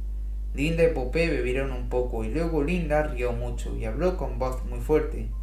Y después los dos se fueron juntos a la otra habitación. Cuando Popé se marchó, John entró en la habitación y vio que Linda dormía profundamente. Popé solía ir por la casa.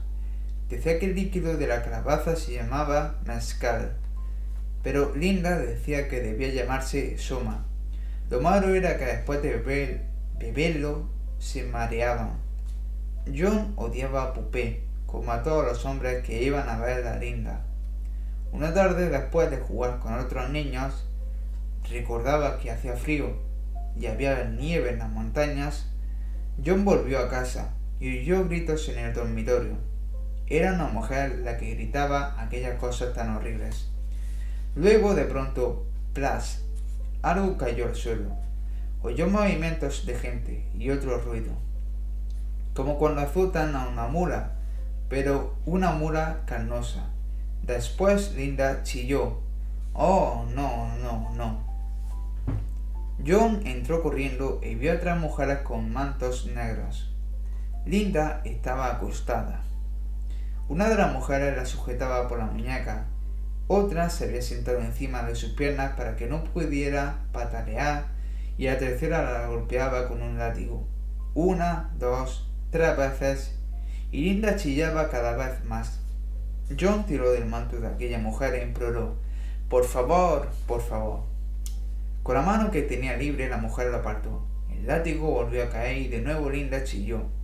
John agarró la mano fuerte y morena de la mujer y la mordió con todas sus fuerzas.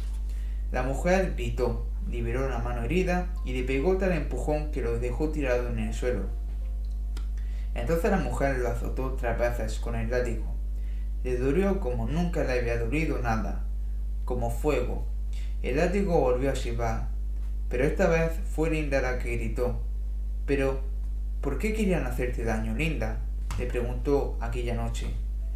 John lloraba porque las heridas del látigo le dolían terriblemente, pero también porque la gente era tan brutal y mala y porque él solo era un niño y nada podía hacer contra ella. ¿Por qué querían hacerte daño, Linda? No lo sé. ¿Cómo puedo saberlo? Era difícil entender sus palabras. Linda yacía boca abajo y tenía la cara sepultada en la almohada. Dicen que esos hombres son sus hombres, prosiguió. Y era como si no le hablara a él, como si lo dijera a alguien que se hallara dentro de ella misma. Después de aquella conversación que John no pudo entender, Linda volvió a chillar más fuerte que nunca. Oh, no, no llores, Linda. No llores, dijo John abrazándola. Ten cuidado, mi hombro. Oh, gritaba Linda, y le dio tal empujón que su cabeza fue a parar contra la pared. Imbécil, le gritó su madre, y de pronto empezó a pegarle bofetadas, una y otra, y otra más. Linda, gritó John. Oh, madre, no, no. Yo no soy tu madre. Yo no quiero ser tu madre. Pero, Linda, oh, y siguieron más bofetadas. Me he vuelto como una salvaje, gritaba Linda. Tengo hijos como un animal. De no haber sido por ti, hubiera podido presentarme al inspector.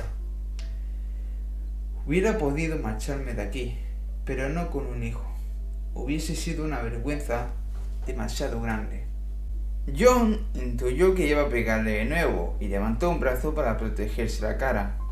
Oh, no, Linda, no, por favor. Bestezuela. Linda lo obligó a bajar el brazo, dejándole la cara al descubierto. No, Linda. John cerró los ojos, esperando el golpe. Pero Linda no le pegó. Al cabo de un momento John volvió a abrir los ojos y vio que su madre lo miraba. John intentó sonreírle. De pronto Linda lo abrazó y empezó a besarle una y otra vez. Los momentos más felices eran cuando Linda le hablaba del otro lugar. ¿Y de veras podía volar cuando se te antojaba? De veras.